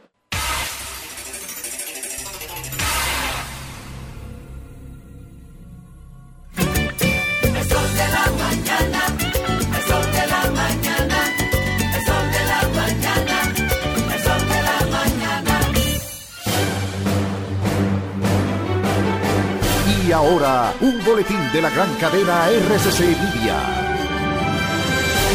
El coordinador del rumbo de la mañana del grupo RCC Media, Elvin Castillo, dijo que Rafael Paz necesita orientación y tiene un problema de enfoque. Eso te denota desesperación, eso te denota poca falta de, creatividad, incluso desde mi óptica muy personal, hasta una falta de respeto Omar y a su equipo de campaña, porque ¿cómo tú vas a coger un spot de campaña de otro candidato para tú montarte y utilizarlo para la tuya? Pues eso, eso es una vaina que te dice que el muchacho tiene un problema de enfoque. Por otra parte, el Banco Central informó que a partir de hoy miércoles circularán los nuevos billetes de dos mil pesos dominicanos del año 2022. Finalmente, el presidente de Estados Unidos, Joe Biden, avisó durante el día de la independencia de ese país norteamericano que la democracia debe defenderse generación tras generación porque nunca está garantizada. Para más noticias visite rccmedia.com.do. Escucharon un boletín de la gran cadena RCC Media. Hoy, con más energía que nunca, celebramos juntos a quienes encuentran nuevas ideas, aquellos que transforman con energía su comunidad y el mundo en el que vivimos. Acompañamos con alegría a los que se reinventan, a las que se atreven para quienes la innovación es constante en sus vidas. En CEPEM cumplimos 30 años energizando la vida, la creatividad y las habilidades para que familias y negocios sean aún más prósperos. Ofrecemos soluciones energéticas innovadoras y un servicio eléctrico confiable de clase mundial. Juntos, energizamos el diario vivir desde Bávaro, Punta Cana, Perón, Ubero Alto, Macao, Miches, La Romana y Valladolid. CEPEM, energía que cambia vidas. Una compañía de InterEnergy Group. Para este miércoles, si aciertas con el combo de Supermas, te ganas 321 millones. Si combinas los 6 del loto con el Supermás, te ganas 221 millones. Si combinas los 6 del loto con el más, te ganas 121 millones. Y si solo aciertas los 6 del loto, te ganas 21 millones. Para este miércoles, 321 millones. Busca en leisa.com las 19 formas de ganar con el Supermás. Leisa, tu única loto, la fábrica de millonarios. A ti que te esfuerzas cada día, que buscas el sustento para los tuyos, comprometido con lo que haces y lo que ofreces. Ahora tienes la oportunidad de abrir las puertas para mejorar porque con tus respuestas contribuirás a que se elaboren políticas y planes para el crecimiento de tu negocio. Primera encuesta nacional de micro, pequeñas y medianas empresas del Banco Central y el Ministerio de Industria, Comercio y MIPIMES. Coopera. Invierte unos minutos de tu tiempo. Proporciona datos al encuestador. Para beneficio de tu sector. Primera encuesta nacional de micro, pequeñas y medianas empresas del Banco Central y el Ministerio de Industria, Comercio y MIPIMES. Es tiempo de vivir en orden. Por eso este 8 de julio marchemos la Marcha de la Esperanza conmigo y el PLD. Porque a partir del 2024, junto a ti, construiremos la mejor República Dominicana de toda la historia. La República Dominicana que todos queremos. Una República Dominicana en orden. 8 de julio, anótalo.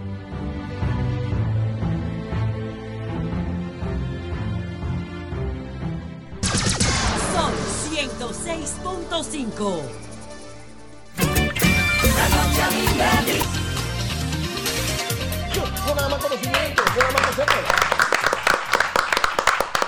Bueno, señores, estamos con el ingeniero Carlos Bonilla Sánchez. Señor. Ministro de la Vivienda y Edificaciones. Hijo de Pedro y Fanny, dos verdugos. Así es, así es. Héroes nacionales los dos. Así es, así es. Sí, eh, su ingeniero Pedro Bonilla. Su madre. No, pero doña Fanny. dos héroes nacionales. Ingeniero Bonilla Sánchez. Así es, así es. Pues su madre dice, pero ven acá. Sí, sí, sí. No, no, no Pedro Bonilla y doña Fanny, dos héroes nacionales. Volvemos a, la afiliación paternal, ¿eh? ¿eh? Es parte de la cultura del machismo. La afiliación. No, no, son los dos. Aquí son, los dos. Aquí, son, los dos. El hombre nada más. Aquí son los dos. ¿Cómo se llama Michelle Obama? Cinco mil al que me diga el nombre real de Michelle Obama. ahora vamos a hablar de mi vivienda. ¿A que no lo dicen? vamos a hablar de mi vivienda. Cinco mil al que me diga el nombre real de Michelle Obama le doy. Mi vivienda. Ay, Dios. Bueno, señores. te van a dar cinco mil. José, va a aparecer uno que te va a buscar los te va a buscar los Michelle se llama Michelle eh, Bauman. Bauman, Bauman. Bauman. Bueno. No, Michelle Baum, algo así. Pero él se llama Carlos Bonilla. Carlos Bonilla Sánchez. Carlos Gracias. Bonilla Sánchez. Entonces, ingeniero. Muy bien, ingeniero. Empecemos por aquí, pero tenemos que hablar de, de, todos los proyectos que eh, está desarrollando y ha, desarrollado el MIBET. Pero empecemos por aquí, por lo, que, por lo que ocurre a partir de hoy eh, con estas familias de eh, que cambian, que cambian, que pasan realmente porque es un paso a clase media. ya tener una vivienda con estas condiciones y en, un ambiente como este. Bueno, primero saludar a las personas que nos están escuchando, saludarles a ustedes, agradecerles por eh, ser parte de esta entrega y siempre apoyarnos comunicando lo que hacemos, que es eh, eso es muy importante que la población sepa lo que sus funcionarios, lo que el gobierno, lo que el presidente está haciendo para que vean los resultados del trabajo de uno. Eh, y estamos muy contentos por, por la tercera entrega de este proyecto, el proyecto Mi Vivienda Ciudad Modelo ya con, esta entrega, que son 500 apartamentos, que es un número muy importante en una sola entrega, entregar solamente la, logística de que, 500 familias te reciban y hagan un, recorrido por la unidad y tú le enseñes los baños y cualquier de perfecto, o sea, es un, es un gran trabajo, eh, lo cual estoy muy orgulloso del equipo que hemos conformado en el MIBET. Y con estas 500 viviendas nosotros ya llegamos a 4.000 viviendas entregadas en esta gestión. ¿4.000? 4.000. Y 4.000 viviendas. O sea, que este proyecto ha generado el 25% de todas las viviendas entregadas en tu gestión. Correcto. más del 25%. Correcto. Aquí van 1.200. Un poquito más. Pero eh, es en función de la cantidad de habitantes que hay en Santo Domingo Norte, que es uno de los municipios más grandes. Entonces la demanda de, que la gente se quiere mudar a este municipio es bien alta. Por eso de los proyectos más grandes que nosotros tenemos, pues es aquí, porque aquí que están los puestos de trabajo también. Entonces, eh, o cerca de, los, de las plazas de trabajo. Entonces, eh, nos sentimos muy orgullosos de, esos números que estamos eh, realizando, 4.000 viviendas. Y si lo pone en contexto, por ejemplo, con lo que se hizo en el gobierno pasado en Ciudad Juan Bosch, tú vas a la página web de, ese partido y entregaron en ocho años en Ciudad Juan Bosch 4.500 viviendas aproximadamente. Los ocho años. En los ocho años.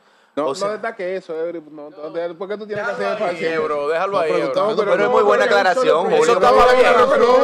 Es una aclaración. Eso estaba, eso estaba, eso estaba bien, lo que pasa es que esto está mejor. Pero eso estaba bien. No, pero quiero decir que han continuado lo que hicieron bien. Eso es lo que quiero decir. ¿Cuál es la vaina? Parece que tú quieres que le haga énfasis en eso. Eso no te luce. No, no. Ojalá que siga siendo muy buena Muy buena aclaración. Eury, no del PLD. Igual que el gobierno anterior. No, pero que esto del MIBE, no del PLD. Pero mira, no es por no es por mal. ¿Qué, pasa? Tú te comparas con, la competencia, vamos a decir, y tú tratas de superarla.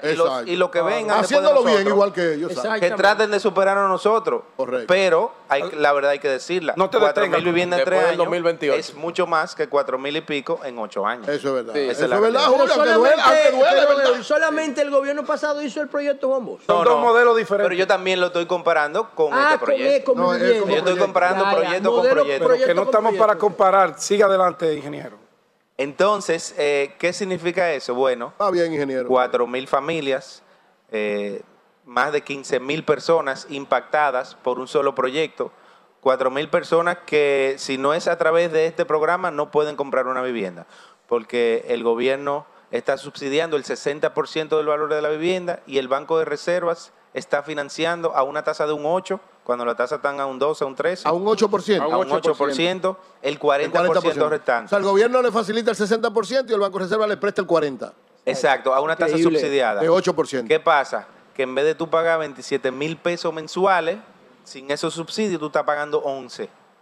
Entonces, 11 mil pesos. para vivir aquí es el mantenimiento de un proyecto de clase media en otro sitio. No, pero además eso es, más, eso es mucho, mucho menos que cualquier renta en cualquier lado. Eh, el cálculo fue que tú pagaras lo mismo que estás pagando de alquiler. De alquiler. Porque, para tu vivienda. Claro, porque no es gratis. Bueno, porque con ese dinero también se hacen más viviendas. Con ese 40% que presta el banco, nosotros podemos hacer 40% más de vivienda y nosotros no creemos en regalarla 100% porque eso eh, no se valora igual. Cuando tú pones algo, cuando tú pagas algo, tú la cuidas más, tú te sientes más orgulloso. Y, además entonces ustedes tienen distintos programas. Correcto. Este, este, este es uno de los programas ¿no? que, que dirigido a un estímulo. A clase, media, a clase media vulnerable. A clase media vulnerable. Pero ustedes tienen otros programas también que auxilian con vivienda a personas en extrema pobreza. Claro que sí, hay programas que la vivienda, por ejemplo, tenemos un, proyecto en Ato del Yaque, que es parte de la, reformulación que se está haciendo de la eh, Arroyo de Gurabo. Entonces, las personas que están en, vulnerabilidad ahí, que viven a la orilla del arroyo, se están reubicando en ese proyecto de Ato del Yaque para que liberen esos espacios y así se pueda hacer la intervención que se está haciendo ahí. Esas son donadas 100%, pero se está cambiando algo por algo. O sea, tú tienes, ya tú hiciste una inversión en tu vivienda, aunque está en una cañada y cada vez que llueve se te puede mojar la casa, pero te estamos dando una para que tú te reubiques, que es una incomodidad porque ya tú estás acostumbrado a vivir por ahí, y entonces tú liberes espacio. Y ese es otro programa eh, que tenemos. Aquí, ¿Cuáles son los, los criterios, los ítems que se toman en cuenta para que una persona pueda optar por una vivienda de estas. Una persona que esté escuchando el programa, yo no sé si ya se llenaron todos los cupos. En tres meses se llenaron. Ok, pero quedan 500 más. ¿Cómo, ¿Cuáles son los, los requisitos que debe tener una familia para aspirar a vivir en una cosa tan maravillosa como esta? Eh, no puede ganar la familia más de 70 mil pesos. Ese es uno de los requisitos personales. Así es. ¿Por qué? Porque si tú ganas más de cierto monto que nosotros puedes ir al sector privado tú puedes ir y comprar una vivienda, sin ayuda. Ese es el primer requisito el umbral, económico. de la familia o de la persona de la familia porque lo pagan entre los dos. juntos. lo pagan entre los ¿cuál otro criterio? no puede tener una vivienda propia, a su nombre. No uno de los dos ni solar ni vivienda nada de eso. Ninguna propiedad sí que tenga primera vivienda. Eh, control de ingresos que se registre en el CIUBEN. Para, porque el CIUBEN eh, lleva todos los datos de todas las ayudas que da el gobierno y el, el, gobierno necesita estadística, necesita data para tomar decisiones. Entonces nosotros no podemos, por un lado, estar haciendo una cosa y que la, institución que está llamada a llevar todos esos registros para poder tomar buenas decisiones, pues no te involucrada. porque te este puede beneficiar de múltiples cosas al tiempo. Y si sale de la pobreza, el, Estado no lo sabe. Exactamente. sí, así es. Ese es el tercer criterio. Ese es el esos son los más importantes. Obviamente. Ok, pero tú puedes vivir donde tú quieras, incluso en Estados Unidos, donde sea, y si tienes esos requisitos, puedes, puedes aspirar. Claro que sí, porque la gente se muda eh, a donde están los puestos de trabajo. ¿Y cómo la gente sabe si queda una plaza, si quedan 10, si viene un proyecto nuevo? Se llena, en tres meses se llenaron. Y con la demanda tú pones los, el primer Los 500 que faltan de este proyecto Mi Vivienda. Ya tienen su dueño. Eso tiene su dueño. Entonces, el que llena, llena para próximo proyecto, ¿no? ¿no? No está habilitado el formulario de llenar porque ya eso fue un proceso de convocatoria donde se inscribieron 150 ah, mil personas. Como 150 mil. Una preselección que después fue Vamos a hacer mi vivienda 2 estamos diseñando los proyectos que lo vamos a lanzar. ¿Cuándo se inscribieron? Yo te, aseguro que cuando lancemos ese proyecto se van a inscribir por lo menos 500 mil Y, ahí, no se, ahí no se, le, no se le pregunta por el partido a la gente, ¿no? No, eso ah, mira, yo le iba a preguntar eso, si hay que llevar carta y no, eso. No, no hay que llevar Porque carta. Porque este, que está aquí me pidió una carta. Señores, todo eso. No hay que llevar una carta ahí para... Pa, pa, de verdad, de verdad. Todo era una certificación de no antecedentes penales. Que, yo te que tú no tienes eso. Bueno, adelante. Por todo eso lo que crea es división. No hay criterio político. Todo eso lo que crea división. Cuando tú nada más beneficias a un grupo de la sociedad, el otro grupo se va a sentir mal. Y eso y el trabajo de un presidente es unir a la población, no, no, puede crear división. Entonces, este presidente eh, se enfoca mucho en eso, que eso no, no se politice. Y tú puedes, o sea, es muy fácil tú preguntarle a una familia aquí a quién conocieron, eh, si tuvieron que llamar a alguien, si tuvieron que pertenecer a un partido. Nadie te va a decir eso, porque no es verdad. Aquí todo el mundo es, se aplicó, se metió por la página, aplicó y si reúne los requisitos y tiene que, obviamente, eh, que una parte que José hace mucha alusión, lo del banco, tiene que tener un crédito bueno para poder pagar los 11 mil pesos mensuales, el 40%. Pero ¿qué significa tener un crédito bueno? Tener un data crédito que tú hayas cumplido con tus compromisos, tener un trabajo estable, aunque esto también te va a ayudar a bancarizarte Y esas son cosas que están de alguna manera premiando a la población. comportamiento. Que se comporta bien, que honra su palabra, que paga su deuda. Y eso lo que te crea es buenos ciudadanos. Mira, una pregunta. Más temprano, Julio y Eury le hicieron como un homenaje a los no Yo llegué hasta llegué a pensar que no, no, porque todos los proyectos para entrar aquí son de los Le hicieron un homenaje, Julio Eury, a los Son los grandes desarrolladores. Y la familia de Carlos también es un gran desarrollador de ese tipo de proyectos. Pero anyway. Contratan mucha mano de obra, pero legal. En realidad, yo tengo una familiar, mi cuñada vive ahí, en donde están todas las banderas, las, chichiguas. Ah, aquí en la, Plaza de la Chichigua, sí. En la Jacobo Masluta. ¿Ustedes de alguna manera están siguiendo el patrón, reproduciendo el patrón de los bisonó de construir vivienda no solamente para los pobres de solemnidad, sino para una clase media vulnerable, que es mayoría ya en República Dominicana? ¿Este es un reconocimiento al modelo o esto se diferencia del modelo de ellos? Pero tú dices en el modelo económico o en la forma de construir. El modelo forma económico, la forma de construir, los espacios que están alejados del centro de la ciudad, pero que tienen, que tienen, inclusive en la, donde vive mi, mi, cuñada es una casa, no es un apartamento. Y es un, un modelo como este, ¿no? Eh, de, de, una clase media vulnerable lo puede pagar sin problema. Mira, los apartamentos de constructora Bisonó son unos apartamentos eh, que, no, que son muy bien hechos, tienen muy buen criterio, es una constructora que tiene años de experiencia y lo que hace lo hace muy bien. Nosotros eh, también tomamos en cuenta muchas de las cosas que ellos toman en cuenta, pero es otro perfil de cliente, porque estos apartamentos le salen mucho más baratos a la persona que lo están, a la familia que lo están comprando. Entonces son personas que no le pueden comprar Bisonó porque es que le sale muy caro. un apartamento, un apartamento, Carlos, un apartamento de dos habitaciones paga nueve mil pesos. 7 mil pesos. 7 mil pesos. Por ejemplo, Carlos, oye esa vaina. Vamos a hacer la comparación. Esto, por ejemplo, en el sector privado, ¿qué costaría, ¿qué costaría un apartamento como este en el sector privado? Tiene que pagar un inicial de 300 mil pesos y tiene que pagar 30 mil pesos de préstamo a cómo están las tasas. Oye, la compara, no, casi cuatro, porque si tú pagas, si tú pagas, no, tú pagas nueve mil, ¿cuánto que se paga por una tres habitaciones? 7 y 11, 7 y 11. Tú pagas 11 por, un, por tres habitaciones en el sector privado, tú deberías estar por 30 o por ahí. Sí, entonces tú pagarías tres, o sea, tres, veces. Diablo. Sí, porque es que el gobierno, la diferencia con el privado es que el gobierno aporta por la página web tienen acceso las personas que, que se quieren inscribir. Esa es otra característica de clase media, solamente por ahí. Solamente por ahí, pero también pueden ir a las, pudieron ir, porque ya no se puede, a las Para oficinas del ministerio y inscribirse en la base de datos de ahí, pero eso lo hace más democrático también. Mucha gente tiene pero entonces, ¿cómo sacarse un premio en la lotería? ¿Hay algún beneficiario quien hoy viene? Más, más, adelante, más adelante. Carlos, una pregunta. Nosotros ya hemos participado con este en la segunda. Ah, otra cosa a pregunta del nivel, no venga con cosas del PLD normalmente. Yo no soy del PLD. Eh, los, proyectos del INVI, los proyectos del INVI no entregaban los apartamentos con título. Y eso era un problema. Eso es verdad. Ah, este es, con título. Este tiene que ser con título. Porque el banco está intermediario. El, blanco, el banco está intermediario. Es obligatorio. Entonces.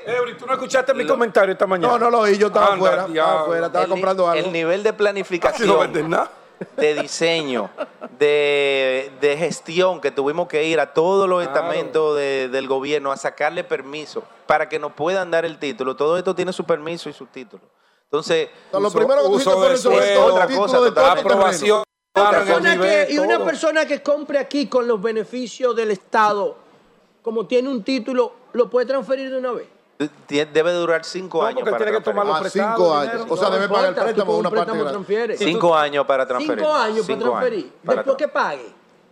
el. Bueno, puede, no. Ah, porque está considerado bien de familia. no, no está considerado bien de familia. Porque tú puedes, pero está por un fideicomiso. Pero tú, oh. tú puedes y el fideicomiso tiene reglas. No, pero además lo que transfiere es el préstamo. lo que el que lo compra sigue pagando. Si tú consigues si tú lo vendes, si tú lo vendes, después de cinco años, con el dinero de la venta tú puedes pagar el préstamo. ¿Cuál sería el precio total al final oh, del préstamo del apartamento? De, dos y de tres habitaciones. ¿Cuánto le costaría al cliente, al ciudadano? Eh, alrededor de casi 3 millones de pesos. 3 millones de pesos. ¿Cuánto vale en el mercado un apartamento como este? No, no, no, eh, eso es lo que vale, 3 millones. ¿Y cuánto, le ¿Y cuánto le cuesta al? Un millón, un 40. o sea, el gobierno te subsidia el 60%, que son 1.200.000, y el otro tú lo pagas con un préstamo muy subsidiado, porque si la tasa da un 3 y te la dan a un 8, eso es un 40% más de la tasa. Entonces, eh, al final el subsidio tiene que ser un 70%. Ministro, no, eh, eh, ese pago final, ese pago final con la facilidad que da el gobierno, así a simple vista, queda por debajo del costo de construcción de, la vivienda. 100% porque... Claro.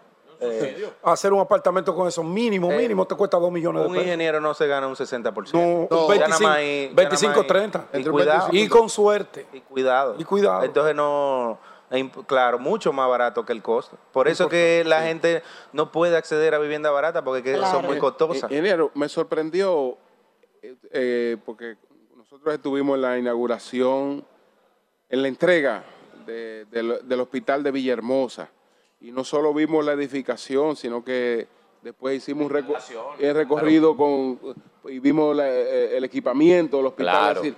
Vimos un hospital listo para arrancar ya tan pronto se habilitara todo lo de su personal. Pero entonces, después el doctor Leonel Fernández fue allá a la Romana. Le mal informaron al doctor. Pero espérate, deja que hable el, ingeniero. Que eso se había inaugurado y que todavía eso no estaba listo ni operando desde, hace tiempo. Yo sé que ya la puesta en operación no correspondía a, a, usted, pero imagino que usted cuando escuchó esa declaración investigó inmediatamente para ver si, si había sido una falla del MIBE. Mira, eh, yo creo que hubo un problema de comunicación ahí, porque el proyecto, el proyecto, como ustedes vieron, estaba totalmente equipado. Totalmente equipado, sí. Cuando estaba listo, o sea, no es que nosotros... Listo para empezar a operar. Listo para empezar a operar. Pero un hospital es como una industria. Entonces tú empiezas a abrir por área porque tú tienes que darle un entrenamiento al personal que va a manejar esos equipos. Esos equipos, el, por ejemplo, las licitaciones que nosotros hacemos de equipo, incluye un entrenamiento al personal que lo va a usar. ¿Verdad? Entonces, al otro día, al lunes de, nosotros inaugurar, empezaron las consultas. Ya eso se estaba haciendo. Después, a la otra semana, se abrió otra área del hospital. Y así se fue abriendo paulatinamente. Y la última área que se abrió fueron los quirófanos, que son los equipos más complicados y que el entrenamiento dura más. No hay otra forma de hacerlo porque tú no puedes abrir el hospital 100% al otro día inaugurarlo porque no van a recibir el entrenamiento y lo van a dañar los equipos. Claro. Entonces, parece que en algún momento puede ser que le hayan dicho que faltaban unas áreas, pero al momento que ya se dijo, ya eso estaba funcionando 100%. O pero es normal. Ya el, hospital está funcionando normal. Sí, sí es posible. Sí. sí es posible porque aquí hay discriminación de género en no, así, no es así, pero adelante. usted vale por todos nosotros juntos. Sí, usted no, usted no, usted no se deja. Eh, usted vale por todos nosotros juntos. Yo no me dejo. Usted como mi mamá, usted no se deja. Eh, eh, somos de la, somos, somos, de la misma cuadra. Somos de la misma cuadra. quiero agradecerle, primero y primero, simplemente decir esto, al ingeniero Ángel Acosta, que me recordó. Ángel Acosta. Permiso, Virgilio. Que me recordó cuando el síndico de Juan Santiago nos hizo una comida cuando estábamos en la frontera y estábamos en Jimaní también. Y el síndico de Juan Santiago nos hizo esa comida. ¿Por qué se lo agradezco al ingeniero Ángel Acosta? Porque en Juan Santiago, esa población de Juan Santiago, una de las más pobres del país, sí fue donde realmente hicieron preso a Sánchez, y a sus compañeros. Entonces hay un parquecito en Juan Santiago que tiene un monumento dedicado a Sánchez y a cada uno de los que apresaron con Sánchez, que incluso lo iban a desbaratar, porque es un parquecito muy humilde y lo iban a desbaratar, que yo espero que no lo hayan desbaratado, porque nosotros hablamos en esa ocasión sobre eso, para que eso no sucediera. ¿Ok? Entonces, Ángel, muchas gracias por recordarme esa visita que hicimos a Juan Santiago, donde fue que se hizo preso, tanto Sánchez como sus compañeros. Bien, ministro, solamente hablamos de vivienda, indudablemente su ministerio de vivienda y edificaciones. Pero yo tengo este dossier aquí, a donde están los hospitales, los centros médicos, iglesias. Claro. Iglesias. Y las mejoras de la vivienda. Donde usted, su ministerio ha intervenido. Obras renovadas, Panteón Nacional, Convento de los Dominicos, Fortaleza Osama, Alcázar de Colón, Museo de las Atarazanas, en proceso Museo de la Familia Dominicana del siglo XIX, Museo de las Casas. Oiga, pero esto es un ministerio tan abarcador que yo quisiera que usted me explique qué cantidad de, cómo, cómo usted maneja todas estas eh, vertientes que tiene este ministerio y que usted la está llevando a cabo porque la información que tengo aquí es que son obras realizadas también. ¿Usted entiende? O sea, yo me asombro de la cantidad de responsabilidades que usted tiene. Eh, la respuesta es simple, el mejor equipo. Tenemos el mejor equipo. Un equipo que da la milla extra, un equipo que no tiene nada que envidiarle a una empresa privada, que están haciendo un servicio eh, invaluable en el sector público, eh, dedicándole estos cuatro años. Y la verdad que ellos son los que me hacen quedar bien a mí. Ellos eh, dan la milla Usted tiene especialista en cada uno de estos sectores. correcto. Eso es importante. Sí, sí. Y yo, y yo considero que el Estado debe reformarse, ¿verdad? Para atraer a esos talentos y que se le pague bien a esa gente. Así mismo. Porque ahora mismo el Estado no paga lo que debería de pagar y el ahorro que, va a tener eh, haciendo una obra bien hecha, que no se tenga que pagar algo dos veces, pagándole a un técnico, a un profesional con una capacidad buena, pues se paga solo eso. Señor. Se paga solo. A, José, a propósito de lo que preguntaba doña Consuelo, recordar eh, el ministerio fue una fusión. Estamos hablando del INVI y estamos hablando de la OISOE. Se completó totalmente ese proceso de fusión me refiero a que una entidad como la OISOE manejaba una cantidad de contratos, de compromisos, y aunque se haga legalmente la fusión, hay una serie de cosas que, eh, puede decir, ese, ese, proceso ya se ha, se, ha completado totalmente. Se ha completado una gran parte. Ahora, todavía quedan cosas eh, que la estamos resolviendo. Por ejemplo, eh, para cerrar una obra hay que hacerle una auditoría técnica, eh, ir a la obra y medir qué fue lo que realmente se invirtió. Quiero decir que en esas auditorías que nosotros hacemos le hemos ahorrado al Estado, o sea, cuando digo ahorro es que si eh, tú tienes en tu estado financiero que tú al contratista le pagaste 100 pesos, pero cuando tú vas a la obra, tú determinas que solo ha hecho 50, y tú lo obligas a que complete los otros 50, pues tú le estás ahorrando 50 pesos al, Estado. Tenemos más de 2 mil millones de pesos así, en ahorro al Estado, fiscalizando la obra y exigiéndole a los contratistas que, que avancen la obra lo que se le ha pagado. O sea, y eso es con, con, el equipo que hacemos. Y hay situaciones de, de contratos, de proyectos, donde hay gente que se le debe un dinero que realmente hay que pagarle, pero que con las reglas que, que, porque en este gobierno se cumple con las reglas, los procedimientos de la ley, por alguna razón no se le puede pagar. Estamos recopilando esas, esa información para hacer una ley, para proponer hacer una ley especial, obviamente, nosotros solamente proponemos, eh, para terminar de resolver a, esas personas, a esos ingenieros, que en verdad hicieron su trabajo, pero como las cosas antes se hacían desorganizadamente, ahora mismo no se puede eh, eh, erogar ese pago. Y eso, eso es lo último que nos falta para terminar, porque la parte ya de fusión de las instituciones, de fusión de la cultura, de que solamente haya un procedimiento para hacer las cosas, ya esa parte se resolvió. Carlos, Oye, eh, Julio, Julio, y ustedes saben lo complicado que son las fusiones. Por ejemplo, cuando un banco se fusiona, duran dos años. Eh, claro, claro, claro. Eh, o sea, todo eso nos ha tocado a nosotros. aparte de las obras que nosotros tenemos que hacer. Sí. Es un extra. Sí. Eh, escúchame, que, dice Pedro es que ese mismo José, discúlpame, no, gracias, José. Me están escribiendo varios contratistas.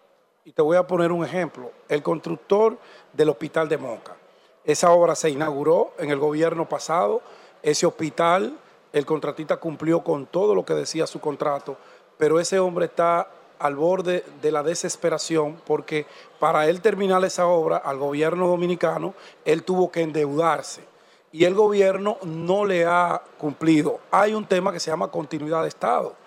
Si el contrato estaba con todas las de la ley, ¿por qué no se le ha podido eh, saldar la deuda que se tiene con ese y otros ingenieros? Te, voy a, te voy a citar un ejemplo. Y déjame decirte, yo soy primero ingeniero antes que funcionario, Antes, que todo.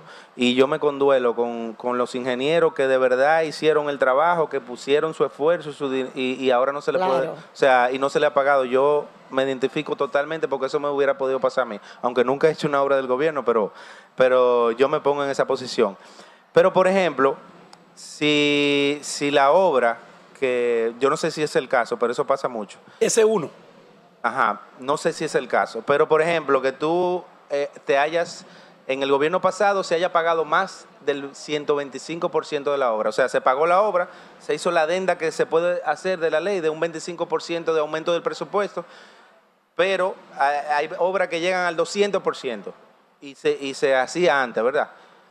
Pero en ese momento cambió el gobierno y ya tú le has pagado el 200% y te, y te emiten una ubicación de lo que le falte por pagar pero yo no se la puedo pagar porque ya yo no puedo hacer una adenda de más de 200%. Ah, no, ahí, hay un caso muy, muy específico. Hay un tranque. Es verdad, yo estoy de acuerdo, ese dinero se le debe porque ellos lo invirtieron en la obra. Y antes, ellos no tienen la culpa de que antes se hacía así, pero yo tampoco puedo caer preso y pagarle, y además Contraloría no lo permite tampoco, aunque yo quiera.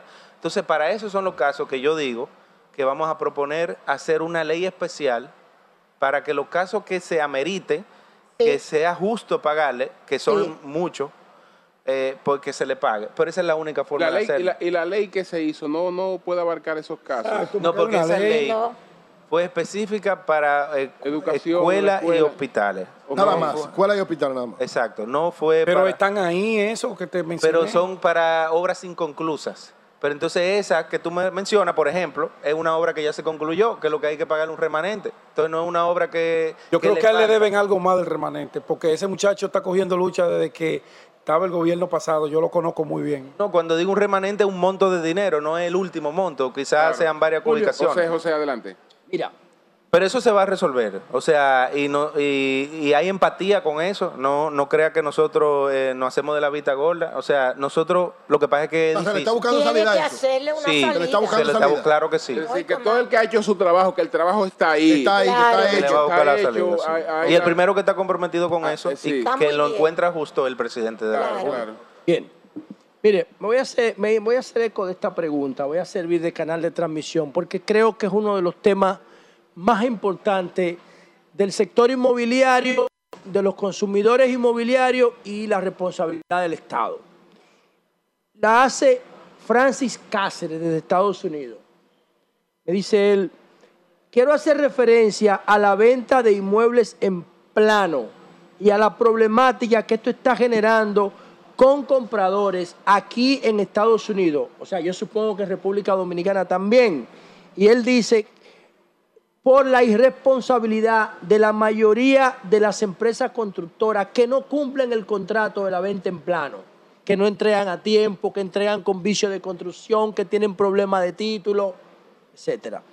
Entonces, dice él, el Estado dominicano debería asumir una postura responsable de control y supervisión del tema, porque esto aumentaría significativamente la inversión de los dominicanos en el exterior en viviendas en el país, una mayor participación del sistema, etcétera. ¿Qué es lo que él quiere sugerir?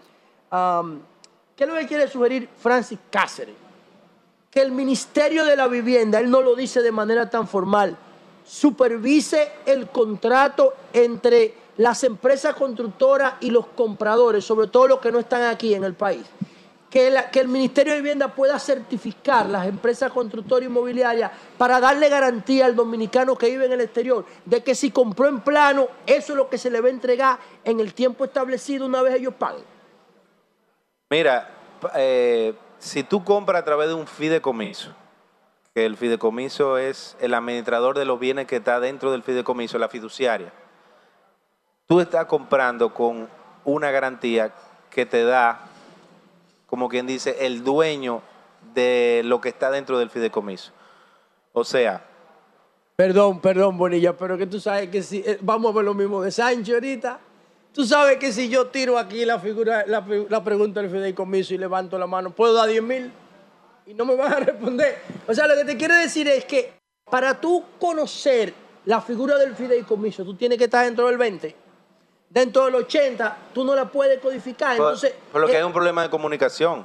porque la figura ya pues, que te garantiza que si tú inviertes un dinero, porque el fideicomiso no deja que el promotor avance hasta que el proyecto no esté aprobado, hasta que el banco no, no tiene tu prefinanciamiento para terminar el proyecto y hasta que tú no tienes una cantidad de apartamentos vendidos. Ya el problema ahí está resuelto, ya el nada más construir. Y si el, y el fideicomiso, el banco se asegura de que tú seas un constructor con experiencia, de que tengas la capacidad técnica para construir lo que tú le estás proponiendo. No, a lo que yo me refiero es que esos, esos infelices dominicanos que están en Estados Unidos y, que dicen, yo vivo, eso es un Estado. A mí me van a garantizar mi dinero. Tú sabes que hay una lluvia de gente que compró en plano y que no le entregan porque no, no, media la figura del fideicomiso. A lo que se refiere Francia es de que si el ministerio pudiera servir de garante para los que no entran por vía Yo lo he pensado eso. Pero ahí tú te certificar esas empresas. Tú te estás haciendo responsable de un el Estado se está haciendo responsable de un problema que en realidad no es suyo porque un No, pero puede generar alarma, alerta, orientar para el fideicomiso, presentar Pero es un negocio entre dos entidades que tú no, tú no, te estás, tú nada más te estás ganando el impuesto de eso si tú eres el Estado. O sea, ¿por qué yo me voy a meter a garantizar algo? Porque tú eres el Ministerio de Vivienda no de vivienda pública. Pero lo, lo, que yo te puedo asegurar es que y promover que tú compres a través de un fideicomiso. Claro. Que ahí tú, tú resuelves Como ministerio tú lo puedes hacer eso. Claro. Una orientación. Miren, esto es un fideicomiso. Atención a los dominicanos en el exterior y a los que compran en plano. Porque el fideicomiso es la garantía de que si le incumplen, van a resolver. Claro, hay que, hay que entender algo. Los constructores, señores, por, por el hecho de que pasó la pandemia, por el hecho de que le subieron los materiales al 50%, por el hecho de que le subieron los intereses muchísimo, hay muchos que han tenido problemas y es un negocio y es normal, porque son condiciones de fuerza mayor que muchos han quebrado. Y tú sabes, hay que entender eso, porque tú estás haciendo un negocio y no siempre te va bien. Tú tienes unos números, no siempre, no siempre es lo que tú pensaste, pero la posibilidad eh, mayor de tú tener éxito en condiciones de mercado normales para tú comprar una vivienda es a través de un fideicomiso, porque el fideicomiso garantiza que el dinero que tú estás poniendo ahí es para ese proyecto, es para invertirse en ese proyecto. Bueno, la eh, ingeniero, le voy a transmitir esta pregunta tal y como me la escribe Zeneida Guzmán con todo el comentario Ay, anda que ella Es más, Eury, Lésalo tú, para el ingeniero, porque no crea que soy yo. Dile, dile, lo, que, lo que dice Zeneida. Y que, dice, le dice a Julio, ¿verdad? Sí. Tu amigo Bonilla no habla con los pobres.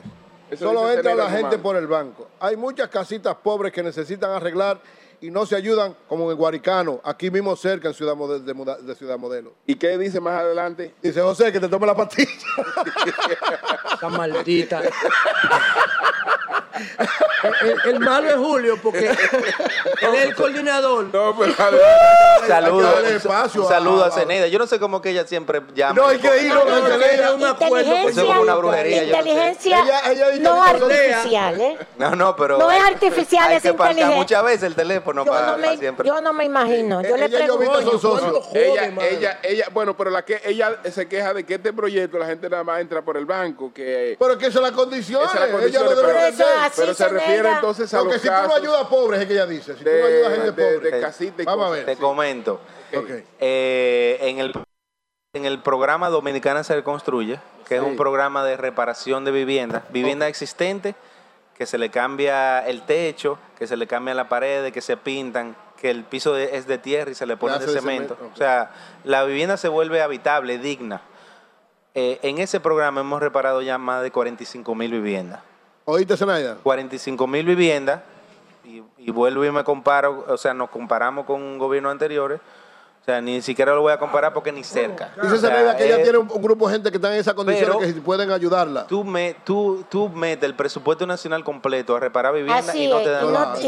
No, hay forma de tú resolver ese problema. No, lo hay. Pero tú vas a seguir en eso. En los números que nosotros tenemos somos los que más hemos resuelto. O sea, somos los que más hemos hecho. Y eso es lo único que podemos hacer porque los recursos son limitados. Pedro, aguántate, Pedro. Y eso es totalmente donado y se elige de la manera que lo O sea, para los sectores pobres es una donación. Para los sectores pobres lo elegimos eh, a cada sector le damos una, parte, cuota.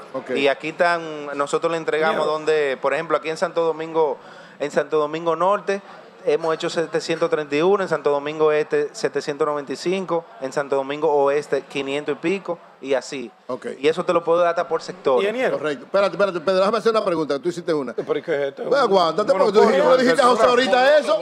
No, no, Dos preguntas, ingeniero. La primera. Programa especial. Eh, doña Consuelo le decía que vio la cantidad de aspectos que tienen que ver con no solo vivienda. Todo asombroso. Entonces yo quiero ¿Cuáles son de todos esos proyectos los más trascendentes que ha hecho hasta ahora el Ministerio de Vivienda? Y la segunda, yo estaba viendo ahora aquí en la pantalla, donde se va a inaugurar este proyecto, que hay una serie de condiciones, digamos, como decía José, desde el punto de vista de la, de la cohabitación social, es decir, tienen que respetar las reglas, ser parte de la Junta de Vecinos. Tiene un régimen de condominio. Toda una, serie de elementos. ¿Cuál ha sido el retorno para el Ministerio de Vivienda, si lo ha medido, si de lo que se ha inaugurado hasta ahora y de la coexistencia de esa gente en en los sitios donde ya hay eh, familias viviendo? Eh, bueno, tú te puedes dar cuenta cuando tú... Cuando eh, entramos, sí. Cuando entramos, que ya hay personas viviendo y tú no ves, por ejemplo, ropa en, en los balcones. Eso es verdad, ni basura en la calle. Tú no ves la, basura, la ponen donde tienen que ponerla. Tú no ves que están haciendo un anexo al edificio, como se hace muchos proyectos. ¿Hay seguimiento Esos en el balcón son la expresión más grande de la falta de educación y la pobreza. Cuando nosotros licitamos el proyecto, parte de las condiciones de la empresa que iba a gestionar este proyecto era que le diera un entrenamiento ah, a, los habitantes del proyecto y que hiciera la primera eh, reunión de condominio y que le explicara eh, por qué es importante vivir en comunidad, para que aprendan a vivir en comunidad, para que protejan su inversión, para que no el proyecto no se vuelva feo, porque ya tienen su título, ya lo pueden vender. O sea, entonces nosotros hicimos un video, que ese fue el que tuviste, donde se le explica de una manera gráfica eh, las ventajas de vivir con reglas. Eh, pero, como tú dices, son personas que, no estaban acostumbradas a vivir en comunidad, que nosotros, como gestores del proyecto, tenemos que garantizar de que ellos entiendan por qué eso es necesario. Y cuando a la gente tú le explicas, la gente entiende. Porque a ellos que le conviene vivir en comunidad, pagar su mantenimiento. Entonces, eso se ha llevado muy bien. La muestra está ahí, aquí al lado. Entonces, en cuanto a. ¿Qué tiempo tiene ese ya en funcionamiento? Yo creo que ocupado? tiene eh, casi un año. Ah, los, informes que ustedes reciben es de buena. Eso es lo que Mira, yo ni siquiera he preguntado, pero con una inspección visual de los proyectos. Sí, cuando tú llegas te ves ordenadito. Ese, ese, sistema de seguridad que encontramos aquí, ¿qué, es eso? Que me pidieron un ID, tienen un logo privado. No, no, es que es parte de, lo que es eh, administrar el condominio. Tiene que instalarse una empresa de administración de condominio. Pagar mantenimiento. Tiene que dejarla instalada, ¿entiendes? No, no se pueden ir En los constructores. Sí. Ahora, ingeniero. ¿Y esa empresa en el que tiene un año en funcionamiento sigue funcionando ahí? Eh, pagan su mantenimiento. Son empresas que se dedican a eso. No, no, no, yo me refiero al modelo de seguridad que, con que inició el proyecto. Pero porque todo no, yo me refiero a la otra etapa, la ah, que ya está en... Todo, ya, eh, ellos contratan una empresa para administrar el condominio. Esa empresa contrata a la gente que limpia,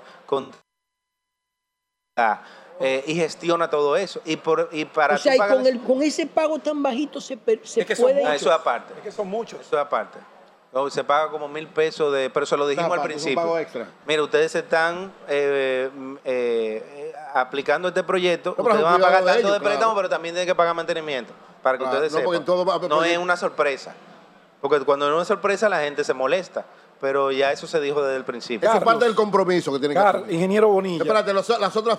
Eh, para, proteger su, su, inversión. El camarada tiene 14 Compromiso de proteger su inversión. No, dije las dos preguntas, los otros proyectos. Tiene 14. Los otros proyectos. Hemos entregado ya 10 centros de salud y 5 hospitales. Y, y te voy a mencionar algunos para que tú... Eh, la, diferencia entre centros de salud y hospitales. Bueno, un CDAP, por ejemplo, que no es un hospital, es un centro pequeño. Atención primaria. Centro, atención primaria, uno UNAP. Esos son centros de salud. Ahora, un hospital ya tiene todas las condiciones de un hospital. Entonces, por ejemplo, CDAP, el CDAP de Bonao, el de Mao, el de los Guandules. El centro de atención primaria. El de Navarrete, el de Jarabacoa, el de Los Salados, el gringo de Jaina, el del Ceibo, eh, hospitales, Hospital Municipal de Boca Chica. Navarrete. Sí, Navarrete. Navarrete. El Padre Villini, el Hospital de Villahermosa, que ustedes nos acompañaron. La Romana. Eh, el de la, el, una policlínica en La Joya entregamos este año también, en Santiago. El Hospital de Esperanza, que era un hospital que hacía 11 años que, la, que se estaba construyendo. Y el, de, de, Santiago por... Es por etapa que hay que hacer. Eso es peor que Ceneida. Mira, eh, eso, eso es... Perdón, Ceneida, relajando. Sabe que, usted sabe que para yo hacer un pago de, de algo, para yo hacer una ubicación de algo, yo tengo que asegurarme que todo lo que se pagó antes eh, se pagó bien. Sí. si yo le pago de más, entonces el, culpable soy yo. Desde la perspectiva de, del gobierno actual no le van a pagar a nadie. Entonces, no, no, no. Entonces, está en auditoría los pagos del Cabral Ibaez. Se está trabajando en el Cabral Ibaez. Se está trabajando. ¿Y qué es lo que le falta? Le, le falta un área. Un área. El área donde estaba la, la, la, cuestión. El área de imágenes le falta. Imágenes. Sí, le falta un área que se está trabajando. Pero ahí hay situaciones con, muchos suplidores diferentes, porque hay muchísimos, que eso hay que resolverlo. O sea, todo es en... Entramado. Sí, hay que eh, clarificarlo para Eso es lo único que le falta al Cabral Ibaez. Sí, sí, no le falta tanto, no le falta tanto. Ay, pero acábelo, por favor. también vamos a entregar, que quiero decir, el hospital de Verón, que lo vamos a entregar este mes. Verón, importante. Lo vamos a entregar este mes, el hospital de Verón nos atrasamos unos días por la lluvia, pero dos semanas nos atrasamos. Pero lo vamos a entregar este mes. Y el hospital aquí de Santo Domingo Norte lo vamos a entregar también próximamente, antes del el de, la, el de aquí de la, de la ciudad. El, que está donde la está salud. el que es un hospital también que tiene muchísimo tiempo. Y, en un hospital general el Musa. El Musa entregamos una parte. Una parte, es Porque es un hospital en funcionamiento. Es un hospital en funcionamiento y tú tienes que sacar pacientes, mudarlo a trabajar y después mudarlo de nuevo. Ese se entregó una parte y se van a seguir entregando áreas. Sí, que por cierto, nosotros fuimos, ah, bueno, fue, eh, eh, bueno, este equipo, Pedro, fuimos al de San Cristóbal, no estaban ustedes, el gobierno anterior, y acabo de ver un reportaje sobre el hospital de San Cristóbal, muy mal dirigido, con muchos problemas, denuncias de las personas que están yendo pero no es a usted, sino al, ministro, al ministro, exacto, de salud, que se fije lo que está pasando en el hospital de San Cristóbal.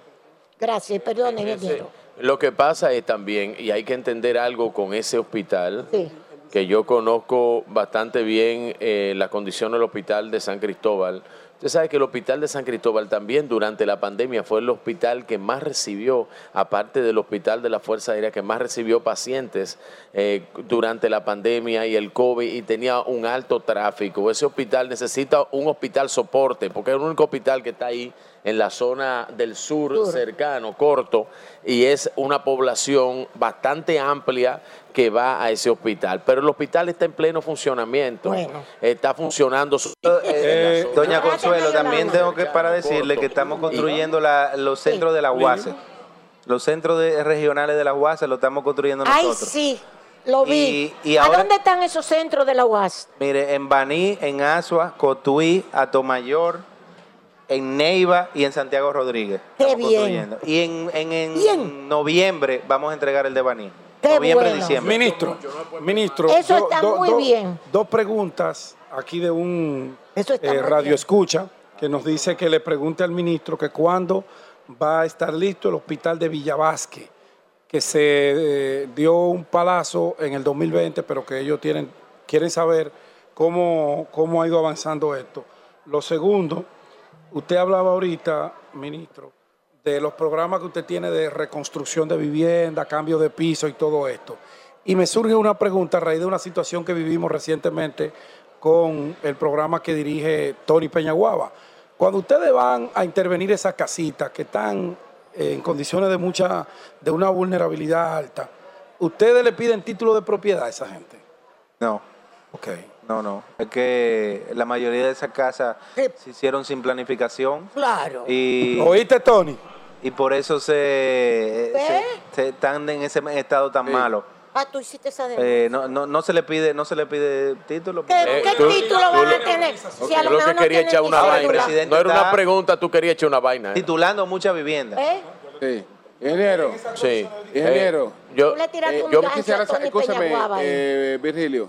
Yo quisiera saber, ingeniero, además de su compromiso con el presidente Abinader y de su apoyo a la reelección del presidente Abinader, usted tiene otros compromisos en el PRM, porque en el PRM ya hay que irse comprometiendo hacia el 28 y hacia el 32. la cara. ya, hay que irse comprometiendo. Se, sabe que se sabe que lo de lo de nadie no pueden y que eh, el apoyo incluso de todos los que están aspirando para el para el para el 28 apoyan a Luis. Ya del 28 para allá usted se siente con, algún compromiso. Ahí está David Collado, Carolina. Ah, claro. Está Wellington, está Yayo, está Paliza. Hay mucho. Ese no es el orden, pero está bien. ¿Eh? Ese no es el orden, pero está bien. Paliza está No, no, pero ese no es el orden, pero está bien. ¿Pero cuál es el orden? No, pero ahí, ese no es el orden. ¿Pero cuál es el orden? No. Que ya yo el primero después de Luis. Pero para eso falta cuatro años y medio. Pero, ah, pero, pero Luis es el que va. el que va es Luis Abinader. Van a correr antes de Gatilla. No tienen más opciones. Pero todo eso está, pero todo eso, todo eso está en la, todo eso está en la palestra y ya se van haciendo compromisos. Presidente que ahorra los recursos del Estado un presidente que maneja los recursos del Estado, porque eso hay que reconocérselo, de una manera honrada. Un presidente que trabaja porque eso es lo que le conviene al país. Y eso lo digo de manera sincera. Al país le conviene que Luis Abinader siga dirigiendo el país. ¿Alguna, ¿Alguna recomendación para la secretaria general del PRM, para Carolina Mejía, la actual alcaldesa, que hasta ahora no ha decidido eh, si se reelige cuando tiene los números para para reelegirse y parece ser que el presidente insiste en que ella se reelija. Sabe que es una decisión muy eh, complicada y personal, una decisión familiar incluso, que ella tiene que tomar. Ella lo ha hecho extremadamente bien, muy bien. en la capital. Muy bien. Es cierto. Eh, y yo sé que cualquier decisión que ella tome en cualquier lugar donde ella esté va a ser un excelente trabajo pero hay que esperar ver qué es lo que ella va a decir. Eh, eh, ingeniero, el, todo esto que tiene que ver con la permisología de las identificaciones. Ahora, ¿cuál es el orden? Que tú dijiste que ese no era el orden. No, pero el orden no es ese. Pues puede, ¿Cuál es el primero? No, pero el orden puede ser. Me metió un gancho ahí. ¿Cuál es el primero? Hay, un ¿Cuál es el orden? Pero ese no puede ser el orden. Yo lo voy a decir en privado.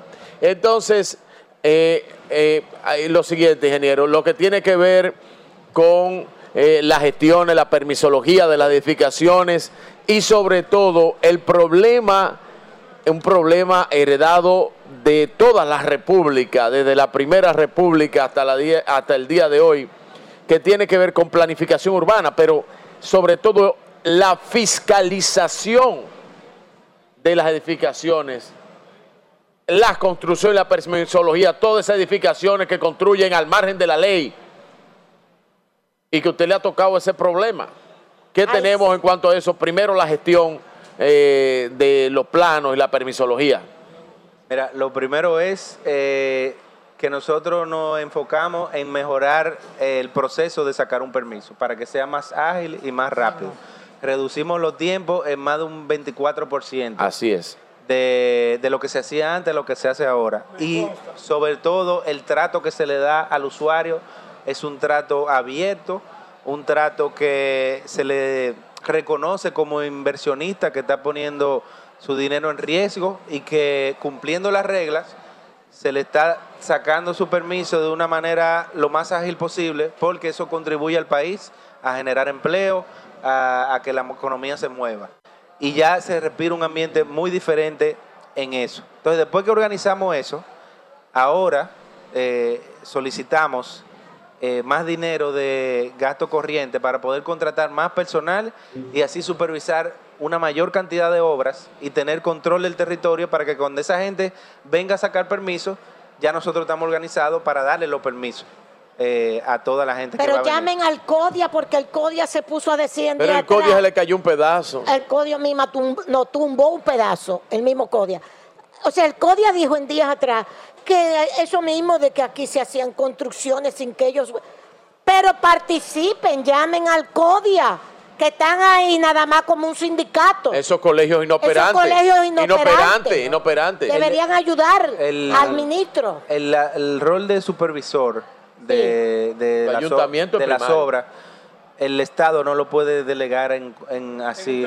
Pero el CODIA participa. Eh, entonces, pero el primario ingeniero sigue siendo el ayuntamiento, ¿no? No, no, no, eh, nosotros y también el ayuntamiento que está llamado a controlar de suelo y todo eso. Pero nosotros tenemos, eh, como yo le dije, que nos planificamos primero para resolver el problema de, sacar los permisos rápido para que cuando venga la gente porque nosotros lo estamos supervisando y le estamos exigiendo que saquen su permiso para nosotros poder atenderlo, porque no podemos hacerlo al revés. Entonces, ya estamos en ese proceso de, solicitar el, eh, solicitamos los recursos para que para tener más, personal. Y también hicimos un proceso de selección de supervisores privados autorizados por nosotros, que ya eso se concluyó eh, pasó, eh, le dimos una capacitación de qué es lo que tienen que supervisar, cogieron un examen, pasó el noventa y pico por ciento de, de la compañía, eh, y ahora esas personas van a salir a supervisar, que pueden contratar un proyecto privado, contratarlo a ellos para que les supervise la obra y ellos nos pasan reporte a nosotros. Entonces todo eso se está. ¿El en qué se queja? ¿El CODI en qué participa? Porque por ley tiene que ayudar. Bueno, es un a la supervisor. Arreglar un problema de hace mucho tiempo es un proceso que no se hace de una vez. Pero se está trabajando en eso y la, la mejoría, bueno, los números están ahí. Los números están ahí. Bueno, señores, muchas gracias al ingeniero Carlos Bonilla, el ministro de la Vivienda y Edificaciones, el MIBE, hoy que entrega 500, 500 eh, nuevos apartamentos para completar 1.260 en la tercera etapa del proyecto Mi Vivienda en Ciudad Modelo. Eso tiene que ser 200, es un impacto de 2.000 personas casi, si usted calcula por cuatro personas, familia. Claro, Ah, es por cinco que se calcula. Sí, pero por cuatro, entonces serían 2.500 personas. que estarían beneficiadas con esto, wow. Usted sabe que yo fui que puse la esa camisa de moda en el gobierno. Y a usted lo veo que, ah, tiene una. Eh. Déjame dónde la compró porque esa, esa yo no la he visto. Sí, esa. Esa es. Eh, no, no, no, esas son Columbia. Son Columbia. Eh, y el equipo técnico de aquí tiene también una, pero no son Columbia, son Columpio. Oh, Dios mío. No está fácil una. Pero nada más para los varones. No, hay para, para las hembras también. Claro que sí. Para las hembras también. Digo, regálale la Columbia. Yo me la quito. No, pero ¿Por qué igual se siente tiene, eh, tiene esa marca, tiene Colombia, claro, claro. Gracias, Antonio gracias al ingeniero Carlos Bonilla. Señores, seguimos aquí desde el proyecto Mi Vivienda. Cambio fuera.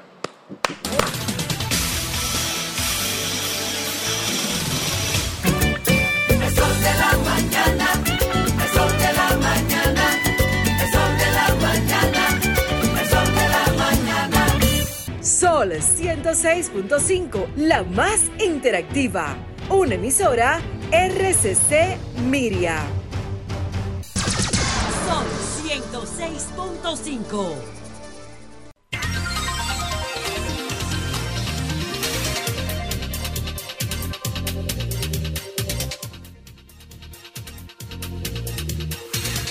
Continuamos con el sol de la mañana desde el proyecto Mi Vivienda. Con nosotros están Milagros Aquino y Yarú Soler, que son adquirientes del proyecto, pero tenemos en la línea telefónica a César Méndez Pérez, es el cónsul dominicano en Barcelona, España, que eh, fue la persona que protagonizó un accidente de tránsito que supuestamente él estaba bajo los efectos del alcohol. Vamos a ver qué nos cuenta el cónsul César Méndez Pérez. Buenos días, César, ¿cómo estás? Buenos días, buenos César, ¿nos escucha? Sí, le escucho perfectamente. Buenos días, buenos días, Julio. Bien, sí, buenos días. César, cuéntanos qué es lo que ha pasado. Tú sabes que se ha publicado que supuestamente eh, protagonizaste un, un accidente de tránsito que estabas bajo los efectos del alcohol, según la información. ¿Y que huiste? Y que te negaste a, ser requisado, a detenerte por tu condición de cónsul. Bueno, eh, adelante César. Sí, eh, primero, eh, bueno, eh, buenos días para todos ustedes. Sí, eh, primero, eh, buenos días, buenos días para todos ustedes. Porque, dignamente dirigen prestigioso el país. Eh, de verdad que a mí me, me sorprendió. Vamos a ver. Eh, sí. De verdad que a mí me, me sorprendió muchísimo. Yo me estoy escuchando en eco, no sé por qué, Julio. César, ¿qué? Yo me estoy escuchando en eco, no sé por qué, Julio. No, pero tú, te estamos escuchando bien, tú puedes hablar, que te estamos escuchando muy bien nosotros aquí. Baja el radio. Baja un poquito el volumen del radio, pero habla que te estamos escuchando bien. Adelante. César, te escuchamos bien, ¿eh? Sí, muy bien. Eh, yo me quedé muy sorprendido. Sí, perfecto, no hay problema. Él lo está oyendo por el lado. Me quedé muy sorprendido con el tipo de de pronunciamiento denunciado de la noticia. Lea, vamos a llamarlo. Por la razón de que realmente los, los hechos no ocurrieron. Que no ocurrió. No, de esta manera, de la que estamos ahí. ¿Cómo ocurrieron? Lea. Vamos a llamarlo directamente. Eh, eh, vamos a llamarlo directo, vamos a llamar. Lo vamos, lo vamos a llamar. Vamos a llamar directo. Mire, para poder comenzar contigo, porque no estamos. Don, Julio, y yo tengo. Vamos a llamarlo directo. Sí, don Julio, yo tengo la información con el caso de César Méndez. Sí. Que, que, que él ya fue cambiado. Él ya fue cambiado y está a la espera de ser sustituido como cónsul. O sea que ya fue cambiado eh, no, no, no, tiene que ver con esto. Pero, después del incendiado, después de espera de sustituido por Antonio Gómez, que va a ser el cónsul en Barcelona. ¿Qué es lo que ha cambiado? Después del incidente. No, no, no, es que ya estaba en un proceso y está al espero. Usted sabe que eso no, lleva no, unas aprobaciones. Se emite un decreto y punto. Lleva unas aprobaciones luego para no, no, no, Los cónsules no. Los cónsules no. Te puedo explicar cómo funciona el sí, servicio señores, exterior. Escúchame, tenemos, tenemos a César aquí que para conversar más directamente con él. César Méndez Pérez es el cónsul general de la República Dominicana en Barcelona, España. Adelante, adelante, no, que no sea sustituido el cónsul. Adelante, César. Claro que sí. sí estamos en función esperando a, al relevo, al nuevo incumbente que han designado aquí el presidente de la República. él, esperando lo que yo dije. Pero, él es el cónsul, es el cónsul, con el cónsul que estamos hablando. Adelante. Espérate. Sí, bien. Pues mire, eh, los hechos son los siguientes. Eh, los hechos ocurrieron en, en un en un municipio de los más concurridos de, los dominicanos aquí en, en Barcelona, una zona totalmente urbana, o sea, no podía haber un accidente de consecuencias graves ni mayores, lamentables, porque es una, una, un municipio donde la, la, la, velocidad tiene que ser obligatoriamente por debajo de 30 kilómetros por hora.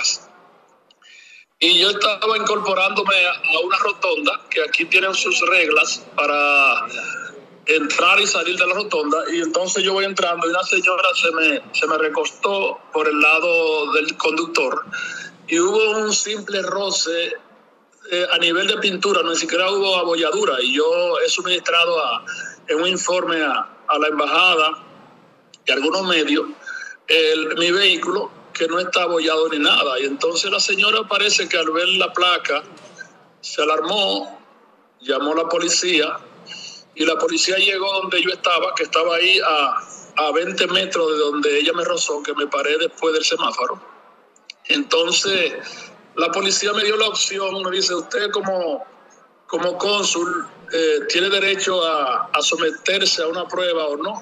Y yo como no estaba, como dice la noticia, bajo los efectos del alcohol, dije, bueno, pero si es opcional, pues entonces no, no tengo que someterme pero no pensé que eso iba a tener tanto revuelo mediático del hecho de haberme sometido no, porque ellos me dieron la opción.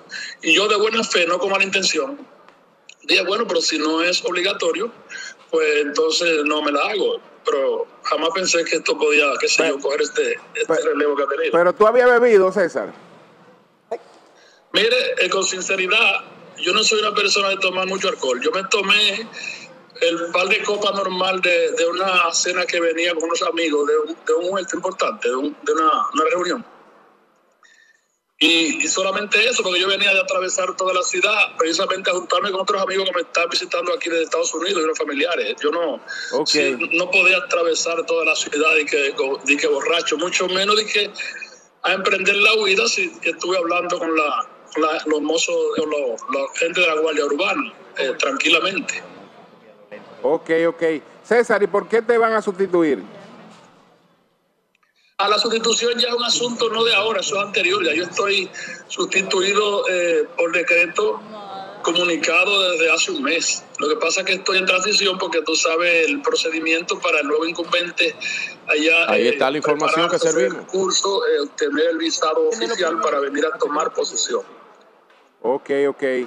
Pues muchas gracias, muchas gracias. ¿Y a, quién designaron en lugar de él, Julio? Yo dije, eh, si tú me escuchas, si tú me escuchas, Antonio Gómez es que lo sustituye. 14 años viviendo sin transgredir las leyes ni, violar ninguna norma en este país. Una persona común y corriente que el presidente me ha dado el favor de servirle a su gobierno en esta comunidad autónoma.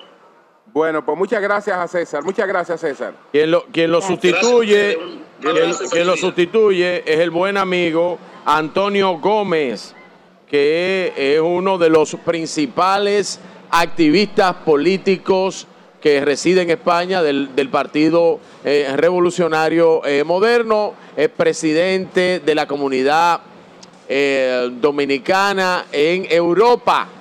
Ese es Antonio Gómez, gran amigo gran activista político y de las principales figuras dominicanas en Europa. Es Antonio Gómez, él lo sustituye como cónsul en Barcelona. Bueno, él dice que fue un roce, que fue un roce, eh, que no hubo abolladura, que la señora lo reportó al ver la placa, que la policía habló con él, que le dijo que lo de la prueba de alcoholemia era opcional, que él no, no quiso, como era opcional, no se sometió a ella porque él se había tomado un par de copitas.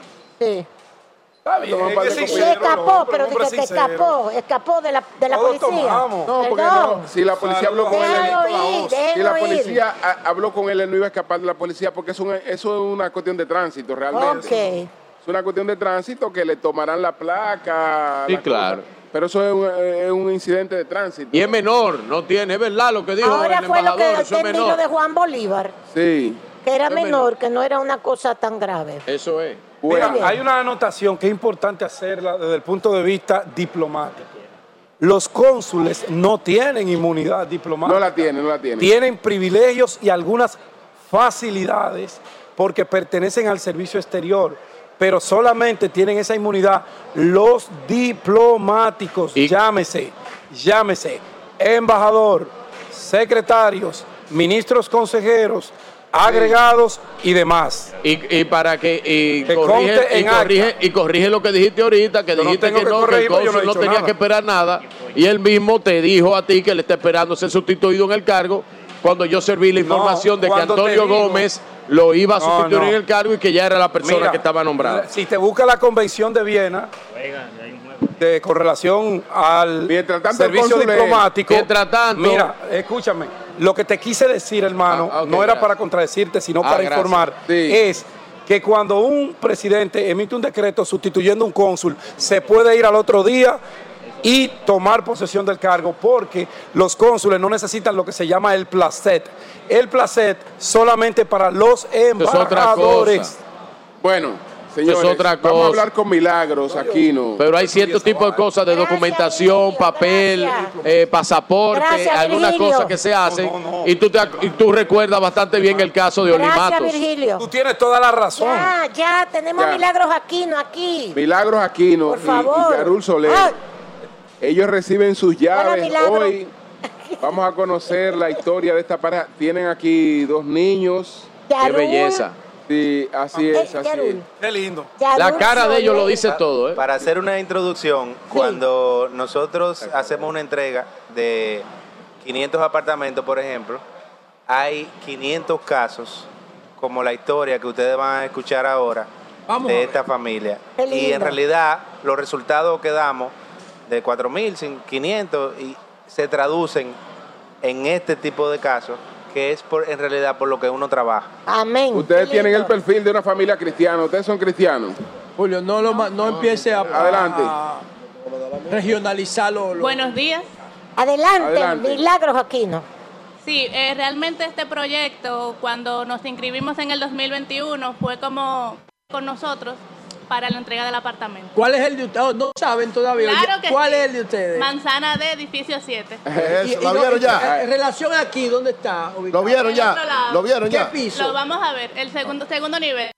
Ustedes saben que tienen que contribuir para que eso no vamos, sea Vamos a seguir Claro que sí. Yarul. La, vamos a hablar de ustedes, a qué se dedican, Exacto, Yarul. etcétera, También. ¿Qué hacen? Adelante. Acércate al micrófono, Yarul, por favor. Adelante, sí, Yarul. Sí, adelante, adelante. Buen día. Sí. Eh, yo tengo unos 10 años. Tengo Sí. unos 10 años siendo miembro de la, de la Policía Nacional. Ay, qué bueno. Ok. Tengo ahora el Wow, grado de qué sargento. bueno. El grado Tú eres de sargento. Tú eres sargento. Bueno, realmente. ¿Y tu esposa a qué se dedica? Yo soy encargada de relaciones laborales en una empresa de vigilancia. Oh, bien, bien, O sea, bien, que los dos están vinculados directa o indirectamente con el tema de la seguridad. Sí, Sí. así es. Bueno. Entonces, Eh. Yarul, ¿cómo ustedes decidieron qué significa esto para ustedes? Perdón. ¿Qué, ¿Qué significa significa, para a ustedes? ustedes tener su vivienda? Exacto. ¿Qué significa? Imagínese, doña Consuelo, que nosotros tenemos 14 años pagando alquiler. Exacto. ¿Qué usted cree que se puede significar algo que dentro de un tiempo va a ser nuestro con papel? ¿Cuánto pagaban de alquiler? Ahora mismo estamos pagando 7 mil pesos. ¿Y aquí van a pagar? Aquí la, la cuota sería de 10.450. Pero del de ustedes. Pero de ustedes. Y el cambio con relación a la seguridad en el entorno donde ustedes vivían Es también. algo del cielo a la tierra. ¿Dónde viven ahora? Vivimos acá en, en Villamella, en el sector Carlos Álvarez. Muy bien. Y, vi- y vivir aquí en esta comunidad, ¿cómo se sienten? Nada más de verlo. ¿Y aquí van a pagar? Aquí la, la cuota sería de 10.450. Pero del de ustedes. Pero de ustedes. Pero de ustedes. Sí. ¿Y los, los cuántos hijos tienen ustedes? Dos hijos. Esos dos que Yo le voy a hacer una pregunta.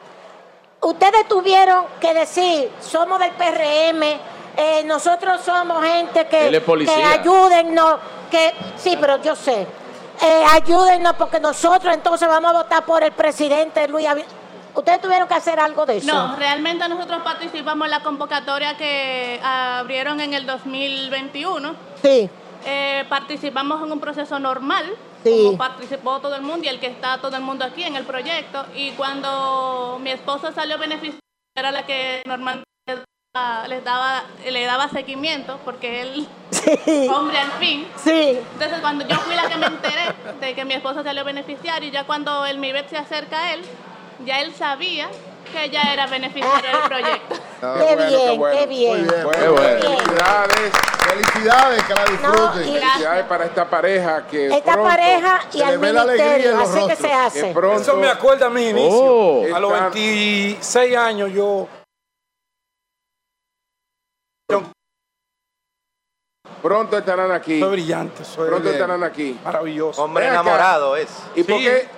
Estoy viendo al senador Antonio Tavera. ¿Y por qué es que el ¿A PRM, dónde está? ¿Y por qué es que el PRM no lo quiere, Antonio? Yo voy a René Vamos a preguntarle ahora que viene. Eh, el, se- el senador Antonio Tavera. Mire, mire, don Julio, ahí está uno de los activistas más importantes políticos aquí también, don Carlos Ortiz. Mírenlo ahí, al lado eh, del senador. René Polanco por ahí también. René Polanco. René Polanco era el ¿Y René está alcalde aquí? y ahora aspira a la posición. ¿Dónde está Entonces, entonces señores, perdón, don Julio, la, vi- la, experiencia de esta pareja con sus niños es la- el ejemplo de la gente que accede a estas viviendas, como dijo el ingeniero Bonilla. Eso es importante, eso es importante, ¿eh?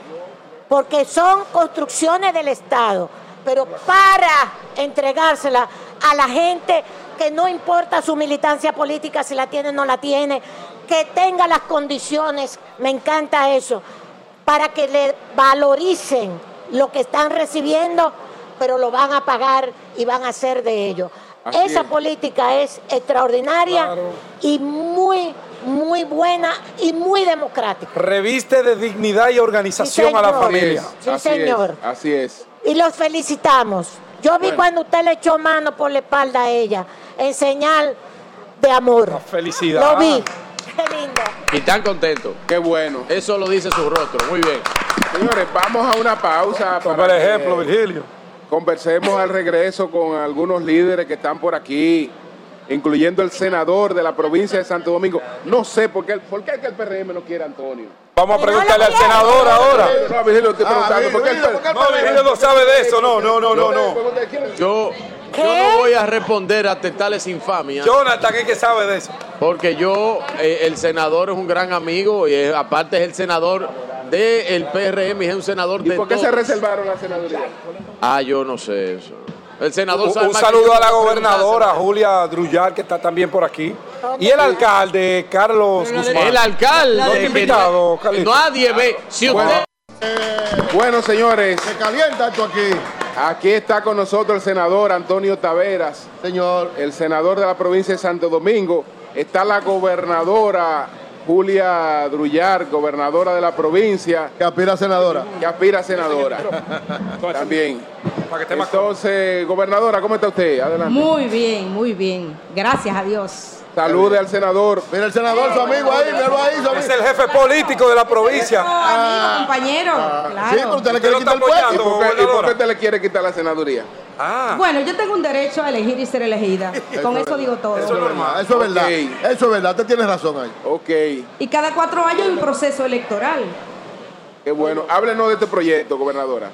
Bueno, eh, decirle que tenemos una trayectoria política. Del año 77 estamos organizada.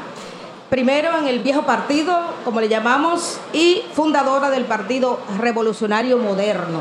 Actualmente somos miembros de la Comisión de Reforma Estatutaria del Comité Nacional y presidimos las Mujeres Modernas de la provincia de Santo Domingo de hace varios años. En esta dirección nuestro trabajo político nos ha ido perfilando y fruto de ese trabajo pues eh, los comunitarios, empresarios, amigos, dirigentes políticos pues se nos acercaron para solicitarnos que por qué no aspirábamos a la senaduría de la provincia de Santo Domingo. Luego de evaluar esas eh, solicitudes que nos hicieron realmente consultar a nuestros amigos, compañeros, pues decidimos eh, lanzarnos y ya hemos inscrito nuestra precandidatura a la senaduría de la provincia de Santo Domingo. Aquí tenemos nuestra certificación que comprueba que somos precandidata a la senaduría de la provincia de Santo Domingo. De manera que... ¿Cuántos, aspirantes hay? Bueno, ah, se inscribieron cuatro. ¿Quiénes son? Vamos a El actual senador, dos diputados y quien le habla. Oh, ok. la única mujer. ¿Por qué usted quiere ser eh, senadora? Hay muchas situaciones que nosotros entendemos que podemos aportar para mejorar. La provincia de Santo Domingo tiene un potencial extraordinario y el presidente de la República está haciendo la parte que tiene que ver con la infraestructura y también con lo que son jornadas muy importantes de apoyo a los comunitarios más necesitados. Nosotros desde la gobernación, que somos actualmente gobernadora de la provincia de Santo Domingo, venimos apoyando todos estos trabajos que está haciendo el presidente de la República en nuestra provincia. Estamos muy agradecida con el trabajo que ha hecho el presidente y nosotros queremos estar al lado de él para garantizar que esos trabajos tengan una estructura que se permita que puedan llegar a donde más se necesiten, no solamente los más necesitados, sino los niveles de la población que necesiten el apoyo del gobierno. Y el presidente necesita tener a su lado congresistas que lo apoyen en su obra de gobierno. Bueno, eh, vamos a saludar a Andrés Van der Horst Álvarez que es el director de la fiduciaria, Van Reservas. Van Reservas. Un saludo para Andresito. Un saludo también para Carlos Ortiz. Pero Andresito está aquí. ahí. Carlos Ortiz, que aspira, Carlos Ortiz aspira a la alcaldía de Santo Domingo Norte por el Partido Revolucionario Moderno. Él está aquí con nosotros también. vamos a conversar, vamos a conversar con el senador eh, Antonio eh, Taveras eh, senador, usted eh, se inscribió, decir que va a buscar la permanencia eh, en, en el Senado, ¿cómo va a escoger el, el PRM esa candidatura que además tenía entendido que se la había reservado? No, no, muy buenos días a todos y todas. Buenos días, senador, buenos días. Mire, el Partido Revolucionario Moderno ha decidido que las candidaturas a la senaduría de todo el país, todos los senadores del partido, vayan a ser seleccionados mediante encuesta ah. pública. Hacia encuestas que van a determinar, todos. al interior del partido, hacia la población. Ok. El que tenga mejor número, pues ese será el candidato a senador en cada provincia. O la en todos los senadores se dio eso. O la candidata a senador en todos los senadores, exceptuando el distrito, que hubo un tema ahí que ya se ha explicado, pero el partido tenía que reservarse seis candidaturas, porque era el 20% de las candidaturas a senadores, se reservó seis. Y esas reservas están disponibles para los aliados. De hecho, se reservó Santo Domingo, eh, Santiago, para un partido aliado. Para Eduardo Estrella. Se reservó La Romana para un partido aliado. Se reservó Barahona para un partido aliado.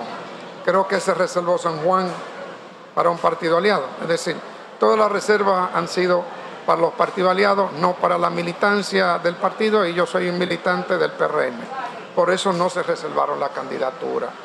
Ahora bien, en una democracia, y yo soy demócrata y siempre he abogado por la democracia, por la transparencia, sobre todo por la profundización de la democracia en los partidos políticos. Eh, entonces, el debate de las ideas en este proceso, que va a durar alrededor de 45 días de, de pre-campaña interna, es importantísimo. ¿Qué tú has hecho? ¿Qué yo he hecho de mi posición? Qué proyecto de ley, cuál es mi agenda legislativa, qué hemos hecho en el territorio. Y mire, nosotros vinimos acá a esta senaduría invitado por el presidente Luis Abinader. No era miembro de ningún partido, me inscribí en el momento que decidimos ser candidato en el 2020.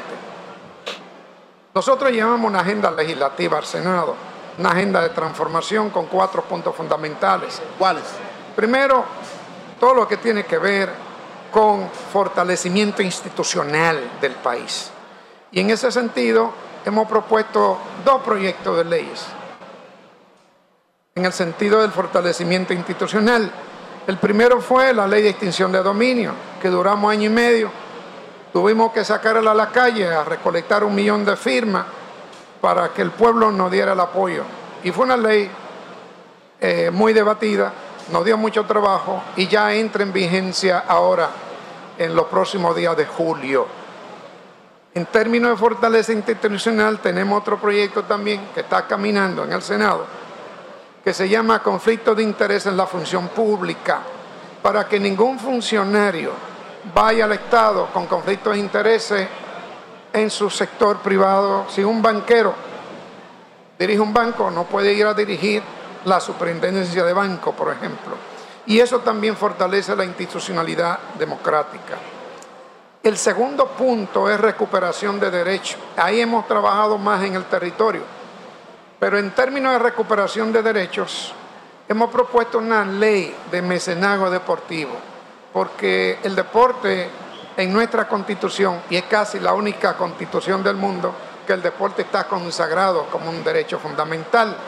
Entonces hemos propuesto ese proyecto que ya está en la Comisión de Deporte, discutiéndose junto con la nueva ley de deporte, para tratar no de quitarle la función del Estado, sino de acompañar al Estado del sector privado financiando el deporte, dándole algunos incentivos al sector privado. ¿eh? El, mismo estilo del mecenazgo cultural. Más o menos más o menos, pero bien enfocado, enfocado al deporte y la promoción del deporte. Okay. Senador, perdón, déjeme terminar. Nuestro tercer punto es el desarrollo productivo. Okay. Yo vengo de ser un microempresario que empecé con 300 pesos una microempresa. Vengo de barrio, establecí en el barrio una microempresa y la hemos hecho crecer durante 30 años. Pero el, gobierno y el 98%, perdón, el, gobierno el, perdón, el 98% de los sectores productivos de este país son micro y medianos empresarios. El 60% son informales. Entonces, dentro de ese plan, nosotros hemos estado trabajando y vamos a proponer próximamente una ley de formalización empresarial, que es fundamental e importante en esta economía, porque, repito, el 98% de los sectores son micro, pequeños, medianos empresarios. usted lo ayudó. En el territorio, pero perdón, terminar. En el territorio, le contesto ahora. En el territorio, nosotros tenemos tres casas senatoriales abiertas con 21 programas. Desde psicólogo en el barrio, para acompañar a los jóvenes adolescentes en, en darle herramientas para solución de conflictos en la familia y en el barrio. Sí. Tenemos 21 programas, tenemos teatro en el barrio, tenemos mercadito popular en el barrio, medicina en el barrio, tenemos formación de mujeres para darles las herramientas para que puedan Pero ya usted debería ser presidente de la República.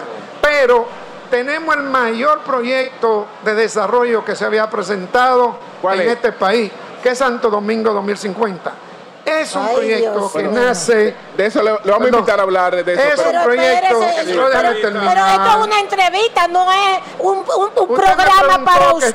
pero espérese. Pero usted tiene un diálogo. Ya termino, ya termino. Un diálogo. Para que usted me haga la pregunta. Ya yo se la hice, usted es lo que está evadiéndola. Yo no evado ni responsabilidad ni pregunta. Pero Nunca le evado. Usted no Hágame la pregunta. Lo mucho que, el PLD lo ayudó a usted convertirse en un super empresario. No, me ayudó a levantarme a las 5 de la mañana y acostarme a las 2 de la mañana con un trabajo alto durante 30 años.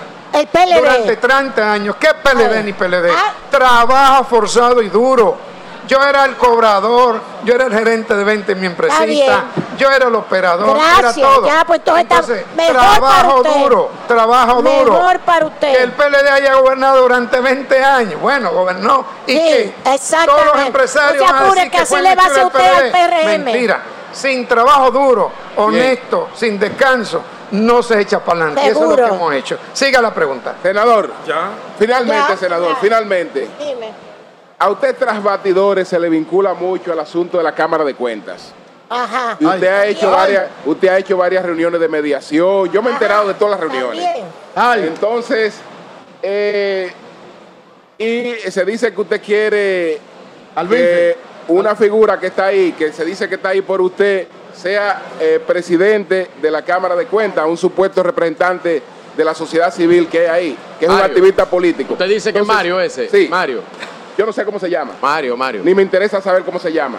Entonces, a mí eh, tampoco. ¿qué, cuál ha sido su rol ahí? Bueno, mi rol fue ser el presidente de la comisión bicameral que seleccionó a los miembros de la Cámara de Cuentas.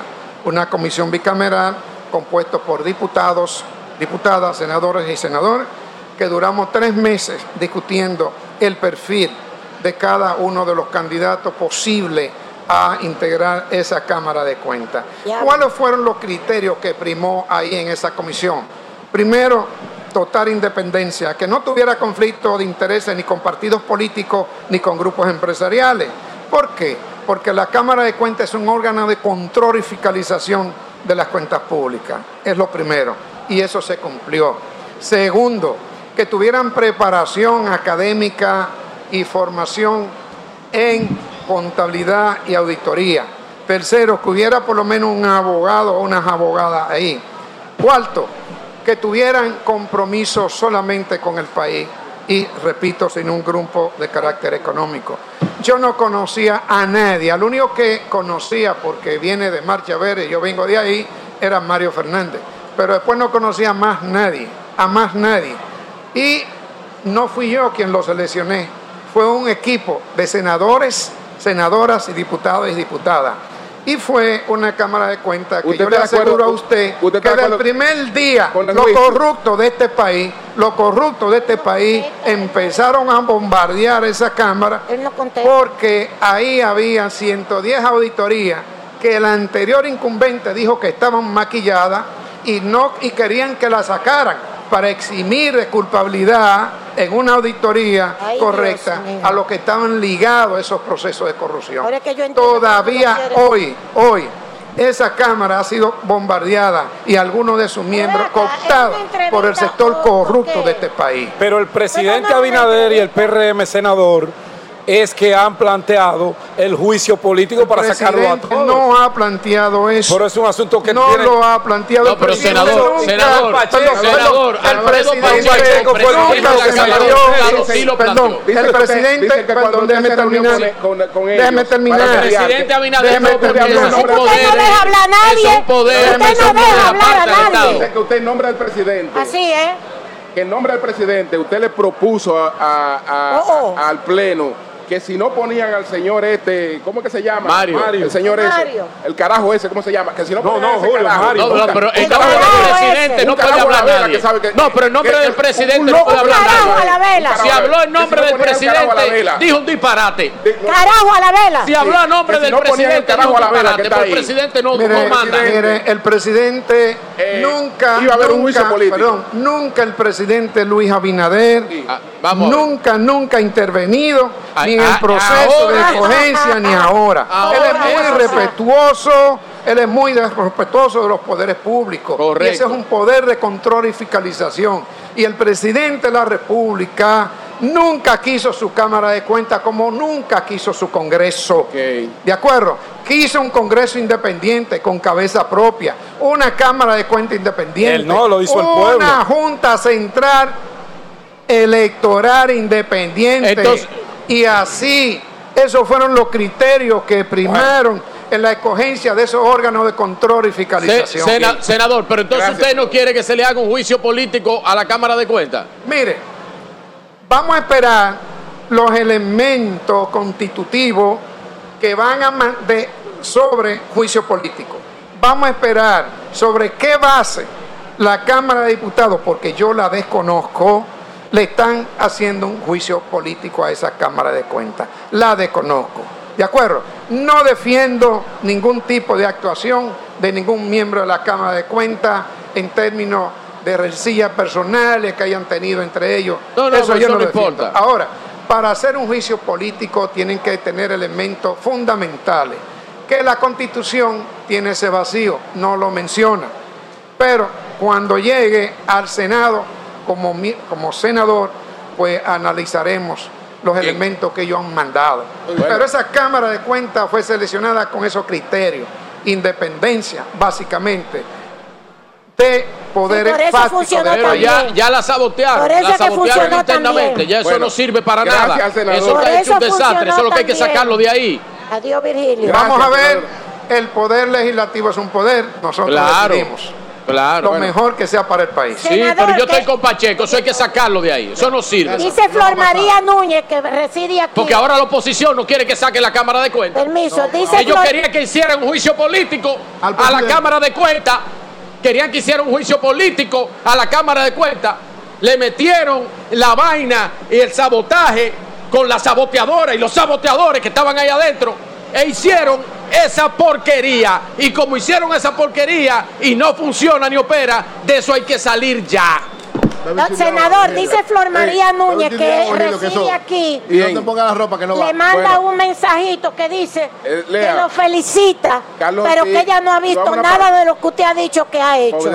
Bueno, yo invito a cualquier ciudadano de la provincia a, estar, atento. Nosotros somos el único senador que rendimos cuenta semanal a través de un programa en vivo que se llama ¿Qué es lo que hay en el Senado? Todos los miércoles a las seis y media, siete, conéctense por Facebook y otros canales de YouTube para que tanto en el Senado como en el territorio de la provincia. Flor María, ya te contestó. Carlos Ortiz. Gracias a ustedes. Gracias a ustedes. Carlos la, la gobernadora como que no está muy de acuerdo con eso. Carlos.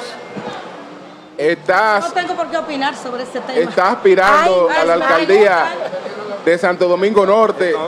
Tú eres el competidor de Betty Jerónimo por el PRM, digo. Así es. Ella es mi competidora. ¿Eh? ¿Cómo va a ser? Ella es mi competidora. ¿Va a ser una, una convención interna? ¿Va a haber convención o...? Hay otros candidatos también, hay otros candidatos. ¿Quiénes son los candidatos? No, no, pero Carlos no está encargado de promoverlo. No, no, hay otros candidatos. Lo cierto es que la competencia... ¿Cómo se va a elegir, Carlos? La competencia soy yo. ¿Cómo se va a elegir? Es a mí que hay que ganar mejor. Ok, pero ¿cómo se va a elegir? Se va a elegir por encuesta, hasta ahora. Ah, por encuesta. Si al final del, del día de las encuestas, eh, la, uno de los candidatos aventaja con, con números determinados. Pero ahí todos ustedes van en desventaja. ¿Vamos en desventaja por qué? En la encuesta, claro que sí. Ahora, una cosa es el, el territorio y otra cosa es lo de la encuesta, porque en la encuesta el nivel de conocimiento, tú sabes que es fundamental. Bueno, eh, yo soy un hombre de trayectoria, yo tengo 20 años en el municipio de Santo Domingo Norte, pero, y es aquí que debe, debe no es a nivel mundial, ni a, nivel nacional. A ver, Jerónimo la conoce todo el mundo. No, a mí también me conoce todo el mundo. O sea, yo tengo vínculo con todos los sectores organizados del municipio, claro. Sí, claro, y reside aquí, vive aquí. amplia en el municipio. Sí, reside aquí, vive y todo el mundo. Por compromiso, por, por, por, por, una, por un asunto de, de, de compromiso social. O sea, tú le ganas a Betty. Pero, pero, pero de calle. Claro, porque es que nosotros tenemos un compromiso. La gente está buscando un nuevo liderazgo. Un liderazgo que tenga respeto por la dirigencia, que conozca, sobre todo que conozca a lo que va que conozca de municipalidad. Yo fui jurídico del Ayuntamiento de Santo Domingo Norte por cinco años en gestiones pasadas. O sea, yo no voy a inventar, yo soy una persona que tengo conocimiento amplio de Estado. Yo soy hoy el director general de pasaportes. O sea, yo tengo una vida pública, yo soy abogado de 30 años, o sea, conmigo hay que hablar de municipalidad, conmigo hay que hablar de Estado, conmigo hay que hablar de lo que hay que hacer en el municipio. Ahora, Carlos, Betty hizo una actividad donde estaba el grupo de Hipólito, Alfredo Pacheco, eh, la mayor parte de los dirigentes importantes del PRM. Bueno, ni Pacheco ni, ni otros dirigentes de ellos votan en el municipio. Yo hice una actividad el sábado pasado donde yo andaba con los del municipio, con los que votan en el municipio. Una actividad eh, que fue prácticamente un ensayo que hoy ha dejado pasmado a todos los competidores. El sábado pasado, día de la inscripción, día donde todo el mundo estaba comprometido trabajando en su inscripción con todos los regidores. Y, sin embargo, todo el mundo ha reconocido que fue una actividad majestuosa, una caravana mano a mano que se desarrolló en Guaricano, demostrando que aquí hay una fuerza política que representa a Carlos Ortiz que hay que tomarla en cuenta y que la dirigencia del municipio sabe muy bien que con nosotros hay que contar. Carlos, eso que tú reflejas es perfecto, es el trabajo de carpintería de un político, es correcto, pero tú sabes que ahí no es Betty, es Francisco Fernández.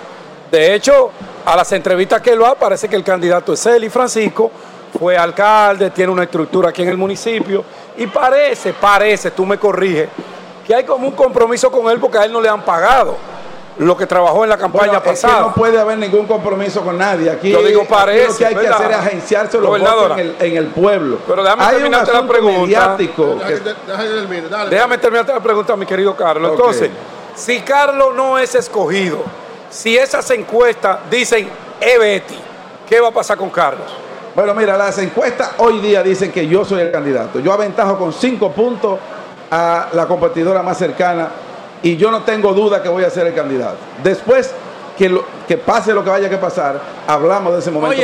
hoy día yo Las encuestas son dentro del PRM. No abiertas, todo el municipio. Las encuestas, tienen que ser abiertas. serán abiertas y dentro. Tienen que establecerse la simpatía a lo interno, la simpatía a lo externo, la tasa de rechazo, que es muy importante.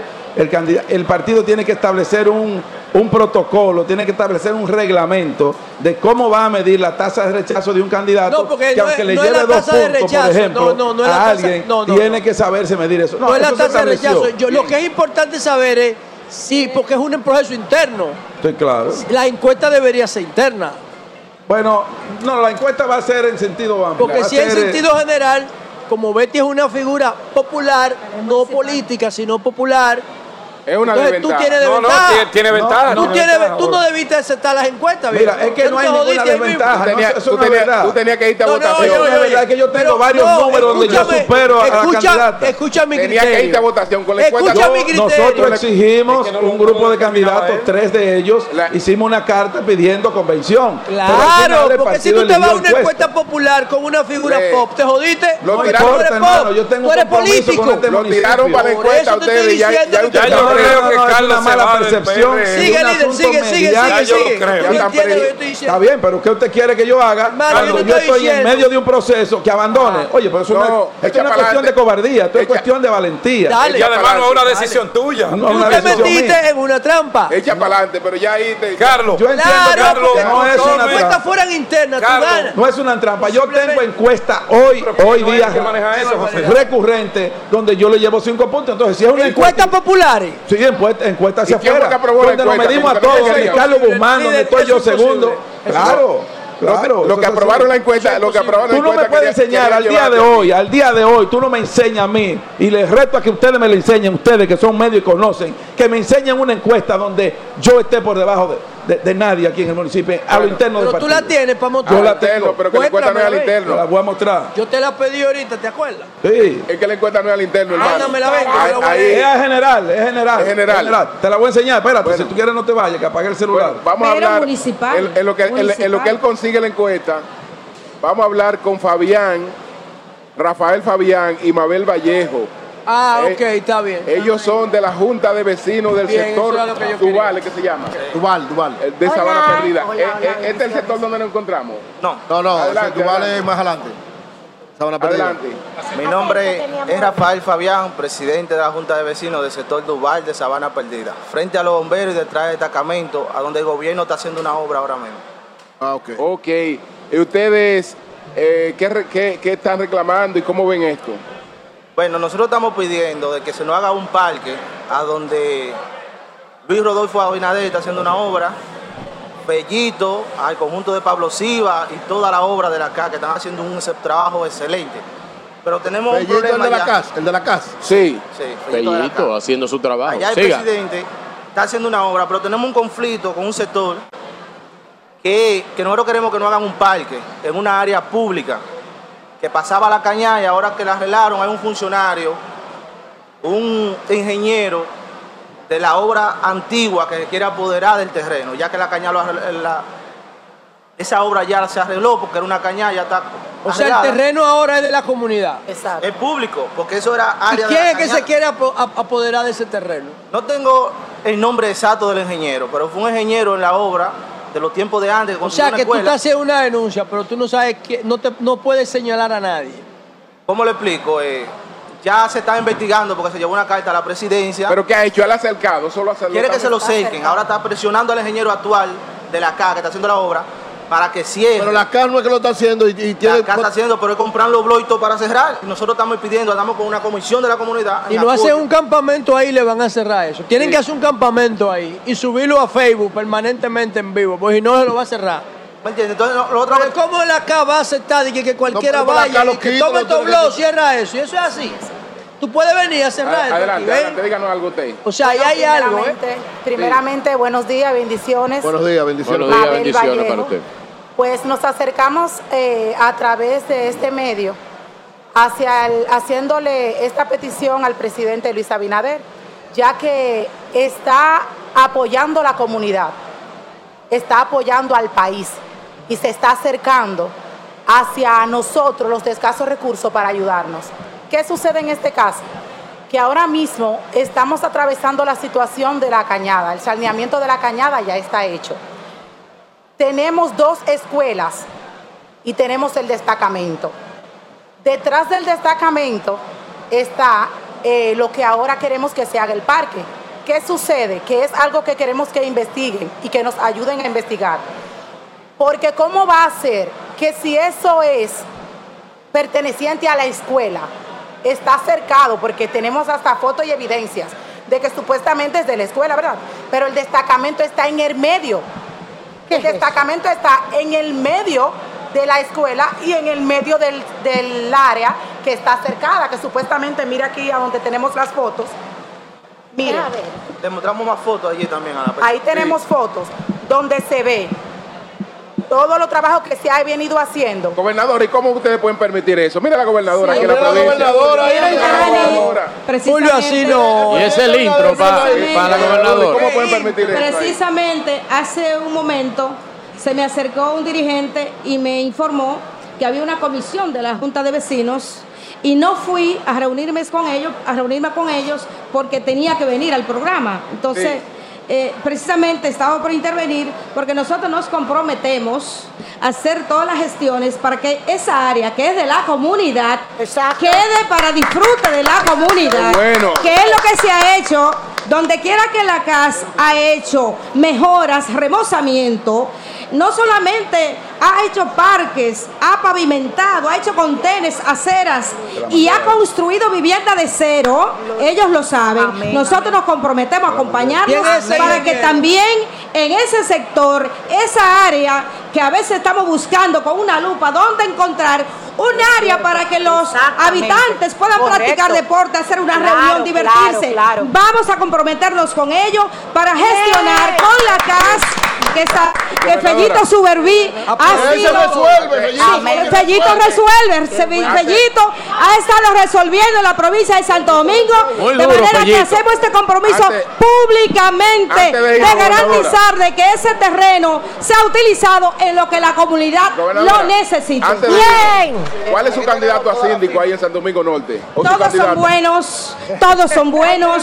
Vamos a permitir que el proceso de consulta que es municipal decida. ¿Cómo se llama el ingeniero que quiere cogerse el pedazo de tierra? No te puedo decir el nombre, pero sea quien sea, llámese como se llame. Yo no creo, oigan, yo no creo. Gobernadora. Tendría que presentarme prueba. Que alguien ose. Gobernadora cogerse algo que es de la comunidad. Pero ahí están los blogs puestos. Bueno, la foto están los, blogs puestos. Ahí. Pueden haber hecho un edificio y eso se va. Gobernadora. Hagan lo que hayan hecho, eso se va. Eso se va. Ahora, que demuestre que tiene, si él demuestra que tiene título, si él demuestra que tiene título, porque nosotros respetamos el derecho de propiedad, tendría que demostrarlo. Si no, eso es de los comunitarios. Se lo va a resolver. Se va de ahí. Gobernadora. Pero Lucy, ¿dónde está la candidata regidora? Lucy Concepción. Lucy Concepción. El güero, ahí viene Lucy. ¿Dónde está Lucy? Dirigente comunitaria. ¿Y en dónde está el alcalde de este municipio? Lucy. Saluda. Carlos Guzmán, ¿dónde está? Lucy. Aquí hay alcalde. La alcaldía debe estar. Lucy es de la mía. Muy buenos días para todos. Adelante, Lucy. Buenos días para todos. Soy aspirante a candidata a regidora de Santo Domingo Norte, apoyando a la próxima senadora Julia Drullar y, y apoyando al próximo candidato síndico, Carlos Ortiz. Ah. Bien, muchísimas gracias. Bien. duro, Carlos. Lucy, adelante. Adelante, Lucy, tú eres buena. Sí, señor. Te van a declarar hijo no grato cuando Carlos apoya a Carlos. Claro. Bueno, gracias. Cuídate. Gracias, gracias al Ministerio de la Vivienda, el MIBE. Felicitaciones tanto al ministerio como a los nuevos adquirientes, a las personas que a partir de hoy ya empiezan su proceso de organizarse para establecerse en este entorno seguro eh, con su familia. Esto es un cambio de vida realmente importante, importante muy importante este, este cambio de vida. Don Julio, hemos venido dos veces aquí. Sí. A muy bien, muy bien. Y está vacante la posición de alcalde de aquí, porque nunca he visto al alcalde aquí. Bueno, está vacante. No, pero no guarde ansia, que si no hay, por ahí entonces tus candidatos van en coche, estate quieto. Yo seré el próximo y Carlos porque, y porque Jerónimo. Porque el uso de suelo, el uso de suelo donde tú estás ahora inaugurando, te lo dio ese alcalde que se llama Carlos Guzmán. No, hay cosas que no se dicen, se piensan, pero no se dicen. Bueno, digo yo, pues. A Sol 106, 106. Gracias a usted. Gracias, senadora. Senadora, Gracias, Consuelo, para representar dignamente a las mujeres y a todos los nuestros pobladores de la provincia de Santo Domingo. Y el próximo alcalde será Carlos Ortiz. Me gusta como senadora, gracias, me señores, gracias a todos. no se vaya. Pues, eh, gracias a todos. Mucho, de ira. mucho calor. Ah, pero si ella es senadora, sustituye al que está, a, a, Antonio Tavera. Sí. Al que está. Me gusta, me gusta, la, me gusta la gobernadora. No hay que buscar nombre. Bueno, senadora, senadora, una pregunta final. Usted se puede acoger a la quinta enmienda. Entre usted y yo, mire, ni en el aire va a ser. ¿Por qué que ustedes no quieren al senador actual? No, no, nosotros queremos a nuestro senador. Ah. Es el senador del Partido Revolucionario Moderno y tiene el apoyo de nuestro partido. Hasta el 24. Claro, claro fue electo por cuatro años. Bueno, señores, vamos a dar paso inmediatamente a Hugo Vera. No hay alcalde. Y vehículo de radio. Saludos. Cambio fuera.